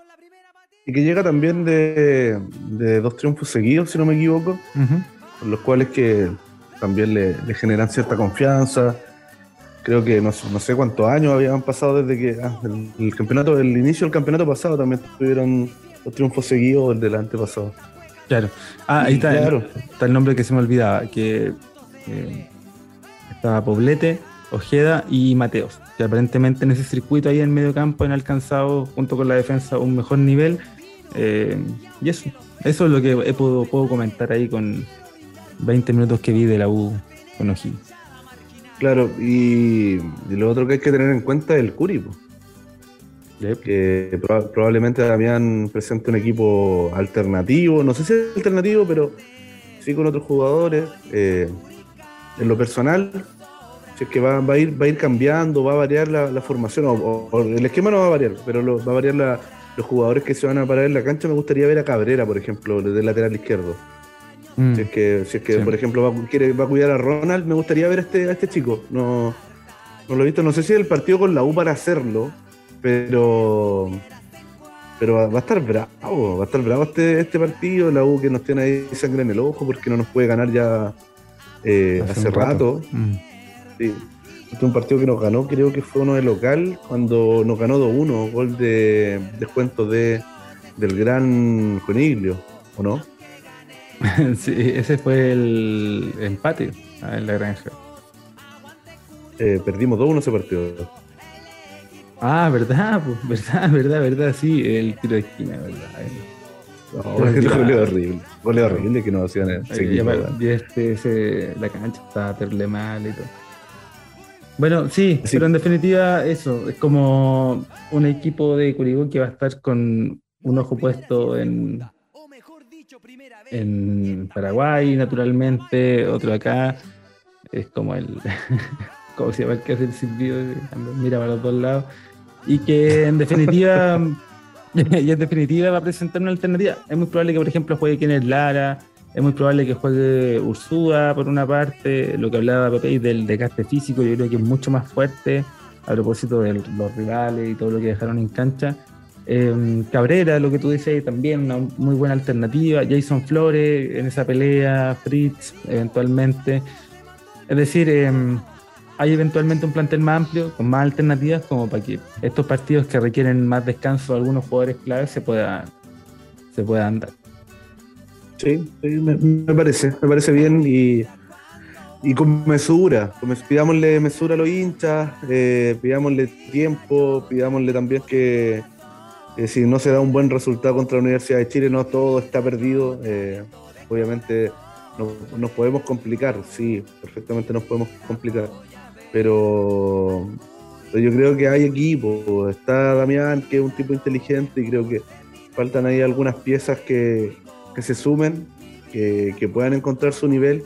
Por ejemplo, si Augusto Barrio juega todos los partidos en un nivel muy parecido al que jugó ayer, pueden dámelo siempre, Porque fue, como un pues, Ronald de la, fue como un Ronald de la Fuente por el, lado derecho. Entonces, eh, creo que pasa por eso, de que los jugadores estos se puedan acoplar al esquema de Damián y, obviamente con, el nivel que puedan presentar.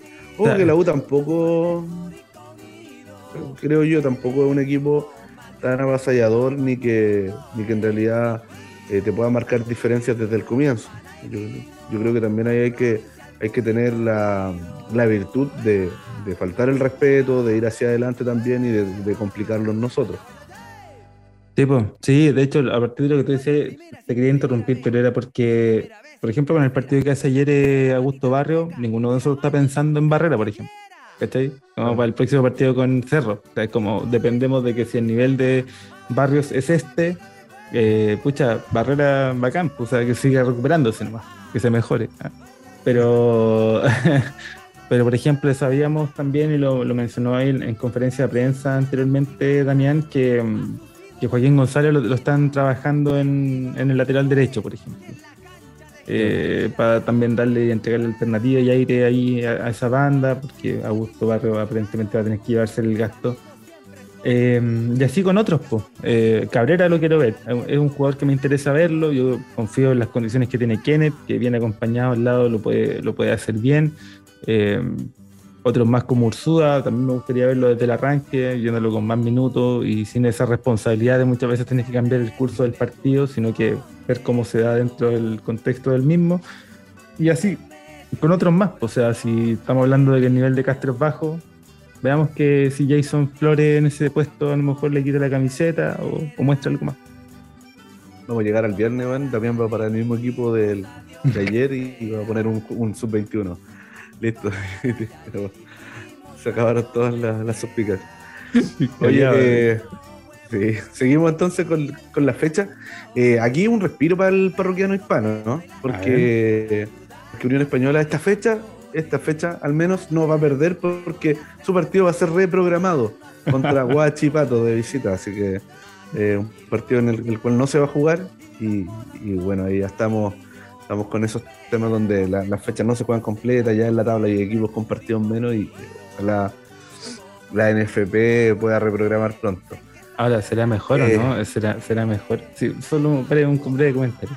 ¿Será mejor que Guachipato, que venía líder con todos los puntos de todos los partidos jugados contra la Unión, que está última, con ni un brillo? ¿Qué es mejor ahí? Eh, tú en la posición de la Unión Española, ¿qué preferirías? No, que no se juegue. ¿Sí? Que no se juegue. Sí, yo prefiero que no se juegue, porque que la Unión pueda, no sé, agarrar un ritmo las próximas fechas y enfrentar este partido ya con, no sé, con un equipo un poco más consolidado.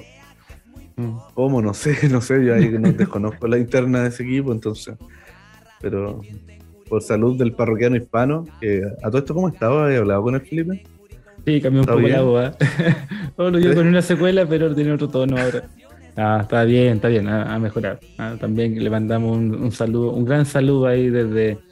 Andaban, andaban en Bélgica, anda, por allá. Y ahí le damos un gran saludo. Sí, parroquiano hispano. seguimos entonces con la fecha, el sábado 25 de febrero a las 8 y cuarto de la tarde. Juega Universidad Católica contra Palestino en el estadio El Teniente, a confirmar por la delegación presidencial. Mm partido inocuo. No. la combo. Domingo 26 de febrero juegan a las 18 horas en el estadio Nicolás Chaguán, Unión La Calera contra Ñublense. Ya. Oye, Ñublense que, que, nos dejó un saludo ayer. Mira, fue, fue tierno en las redes sociales, en todas las redes sociales subió una foto ahí de, de dos jugadores, uno de Curicó y uno de Ñublense, y deseando suerte para, para el estreno de Copa Libertadores. Bueno, los hinchas de Ñublense no se lo tomaron para nada bien y comentaron así como no, no, no. Y, cómo se le ocurre hacer esta publicación y no publican un despido, una despedida como corresponde para el capitán Raydon Vargas. Entonces, eh, Pero bueno, el CM de Ñublense debe estar súper identificado con su equipo y, se agradece. Oye, pero se logra identificar, en la foto esa se logra identificar cuál es cuál, porque las camisetas como que son parecidas, ¿no? No, no. Y One hizo la misma camiseta para los dos equipos. Te puedo creer la concha. Se cambió los colores nomás. Le invirtió los colores. Le puso una franja. Estadio Municipal de San Bernardo a las 18 horas también. Mira, pues, la programación. Tenía un puro partido el sábado. Y no podéis tirar, dos partidos a la misma hora el domingo, weón. Mira que son. Ay, Magallanes contra Cobresal. Ah, Magallanes ah, juega a Libertadores mañana, entonces sí debe tener descanso. Pero tira el de la calera con Ñublense, pues, para el sábado. Buen partido Magallanes Cobresal. Sí, interesante. Interesante ver ahí al Ferguson del, del Estadio Monumental, el mismo domingo, a las 20-30 horas, juega Colo Colo contra Coquimbo Unido. Colo Colo, tres partidos seguidos de local, ahí si contamos el de Ñublense que jugó, que tenía suspendido. Colo Colo Coquimbo, oigo, eh, los jugadores de Coquimbo que recibieron un apriete de los hinchas al día de hoy. Oye, notable, notable, notable lo que le decía. A usted no le gusta el técnico, a nosotros tampoco. Ah, pongámonos de acuerdo.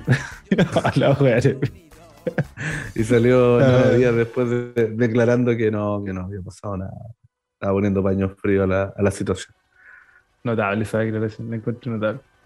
A usted no le gusta, a nosotros tampoco. Ponga, hagamos una alianza, le pasa algo. es una amenaza así, pero directa con el ayudante. Será muy pronto, será muy pronto para andar apretando a los equipos. Bueno, es que bueno, la unión rayó del. No, porque es que Coquimbo, Coquimbo viene sufriendo hace mucho rato. Sí, pues se supone que con esta copa que ganaron y eran otras las expectativas.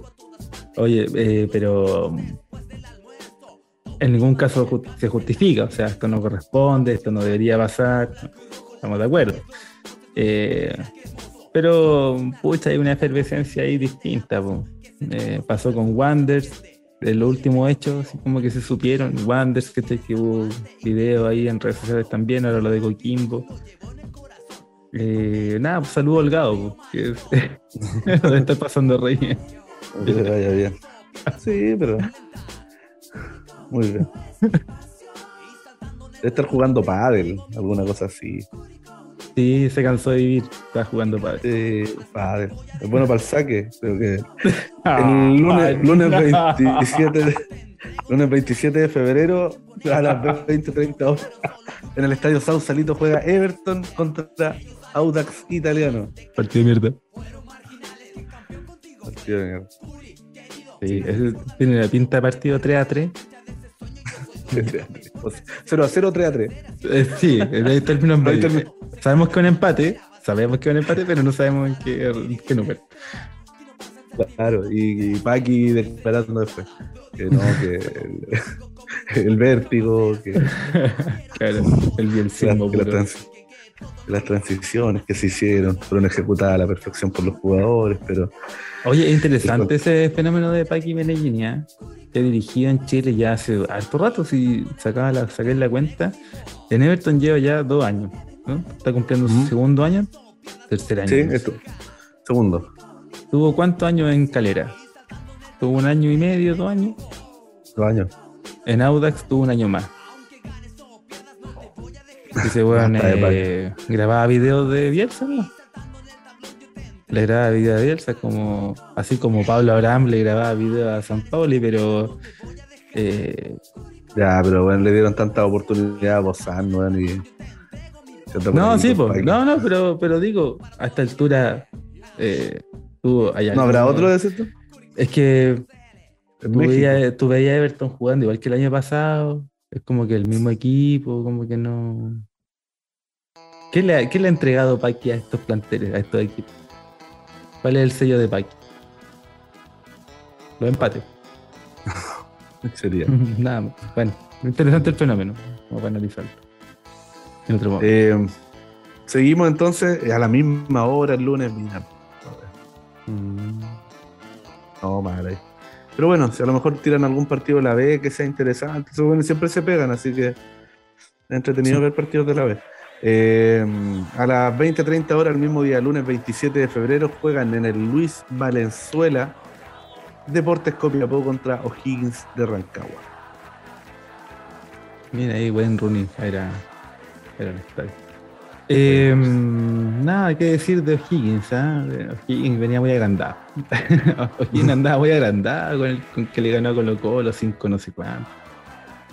Eh, es que a O'Higgins siempre le pasa eso, que le ganan algunos partidos y se cae. Se entusiasman rápido los hinchas de O'Higgins, ¿eh? pero nos enfrentamos luego a O'Higgins. Sí, eh, de hecho en la siguiente fecha viene O'Higgins y creo que después, si no estoy equivocado, Newlands. Que nos quedan dos partidos de visita, que es con O'Higgins el sábado 4 de marzo. Oh, Vendimia, la Vendimia de Santa Cruz. Ah, no, después de local con Guachipato. Ay, ay, ay. de local con Guachipato y después contra Newlands de visita y de ahí nos vamos a un receso. No sé cuánto, parece que es un mes que estamos sin fútbol. ¿Qué? Ah, ¿Qué voy a hacer yo? ¿Por qué tanto? Ah, por los juegos. ¿Por los juegos o no? Los panamericanos y los para panamericanos. Pa, pa, panamericanos. Sí, está bueno, está bueno. Se vienen interesantes fechas. Sí, esa es la fecha. Eh, delucidamos, ¿no? Everton con. Ya ni sé con quién. Partido de mierda. Con el Audax.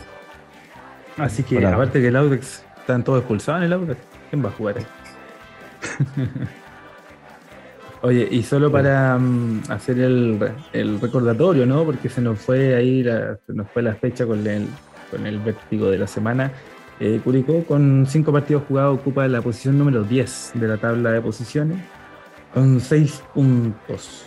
Ahí, a... ¿A, cuántos de, ¿A cuántos del último? ¿A cuántos del último? A cuatro puntos. Del último, ¿A cuántos del primero? Uno en española. Eh, a seis del primero. Mira, vamos Mira, el sorpresivo primero que es Guachipato, ¿eh? Guachiduc. Así que um, eso es lo que se viene, ¿eh? Eso es lo que se viene, pero bueno, es como. No sé, no, yo te decía antes, estaba tan concentrado en este partido con Cerro que el de Copiapó a mí se me pasó rapidito. Eh, este por supuesto que no va a pasar desapercibido porque se van a probar otras cosas, porque, eh, porque el equipo va a tener que tener rotación y va a ser interesante ver esa, esa, esas diferencias encima con, contra un rival con el que uno generalmente no quiere perder. Son esos partidos en los que uno, eh, digo uno, eh, los jugadores fundamentalmente están interesados en, en, en concentrarse y en, en, darlo todo, bueno, como siempre, pero tú sabes, pues, hay más cámaras, hay más luz. Sí, va. Vamos nomás, vamos nomás. El, el viernes estaba apoyando al Juli, así que. Sí, esa es. Esa es.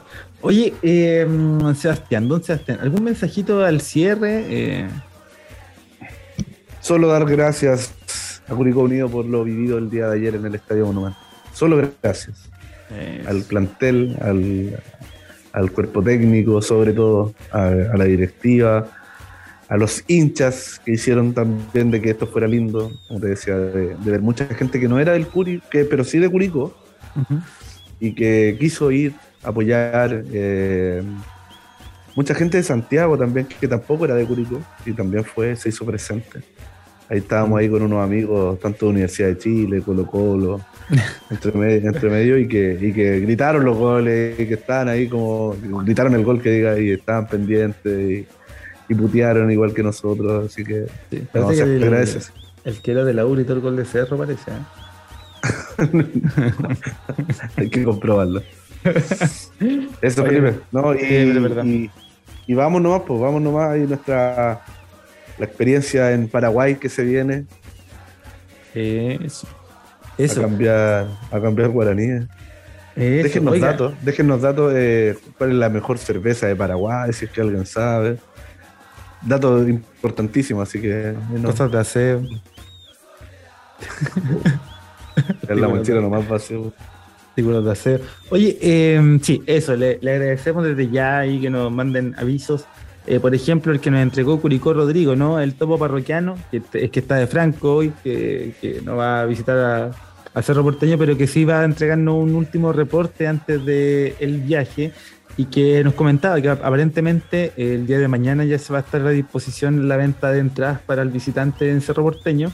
Hay que naturalmente eh, comprobarlo, hay que estar súper atento ahí a visitar la página eh, por un valor que está alrededor de los 60 mil guaraníes, algo así como 6.500 pesos en la moneda local. Eh, o un paquete de aceite, una botella de aceite. Así que ahí para que estén atentos a, esa información, no, no, tenemos absolutamente chequeado, la verdad es que nosotros no chequeamos nada tampoco, así que ahí lo dejamos invitado a ver las redes de, de, Cerro Porteño, etcétera, en búsqueda de más información para quienes van a viajar y, y, los demás nos vamos a encontrar allá. Pues. De alguna manera este episodio es un poco más extenso, precisamente porque no sé cómo lo vamos a hacer el viernes. y porque aparentemente no vamos a grabar, así que póngale pausa, disfrute, compres unos doritos, papas fritas o el entremés que usted más disfrute y se, y se a escuchar ahí a los, a los parroquianos. Desde ya, gracias por la buena onda, chiquillos, gracias por eh, la gente que nos encontramos, la pucha, los gritos y la alegría de, de darnos un abrazo sentido, pensando que somos parte de esta comunidad. Eso fue muy, muy gratificante con quienes lo vivimos y no me cabe duda que con aquellos que no nos encontramos también sería muy similar. Así que de verdad, muchas, muchas gracias por, eh, por esto y, ya nos vamos a estar encontrando. En Paraguay tiene que ser, en Paraguay. Sí, sí, a todos allá los vamos a estar esperando. Hagamos, hagamos carrete. De momento, eso. Que tengan una gran y hermosa semana parroquianas y parroquianos. Que estén muy bien. Chao, chao.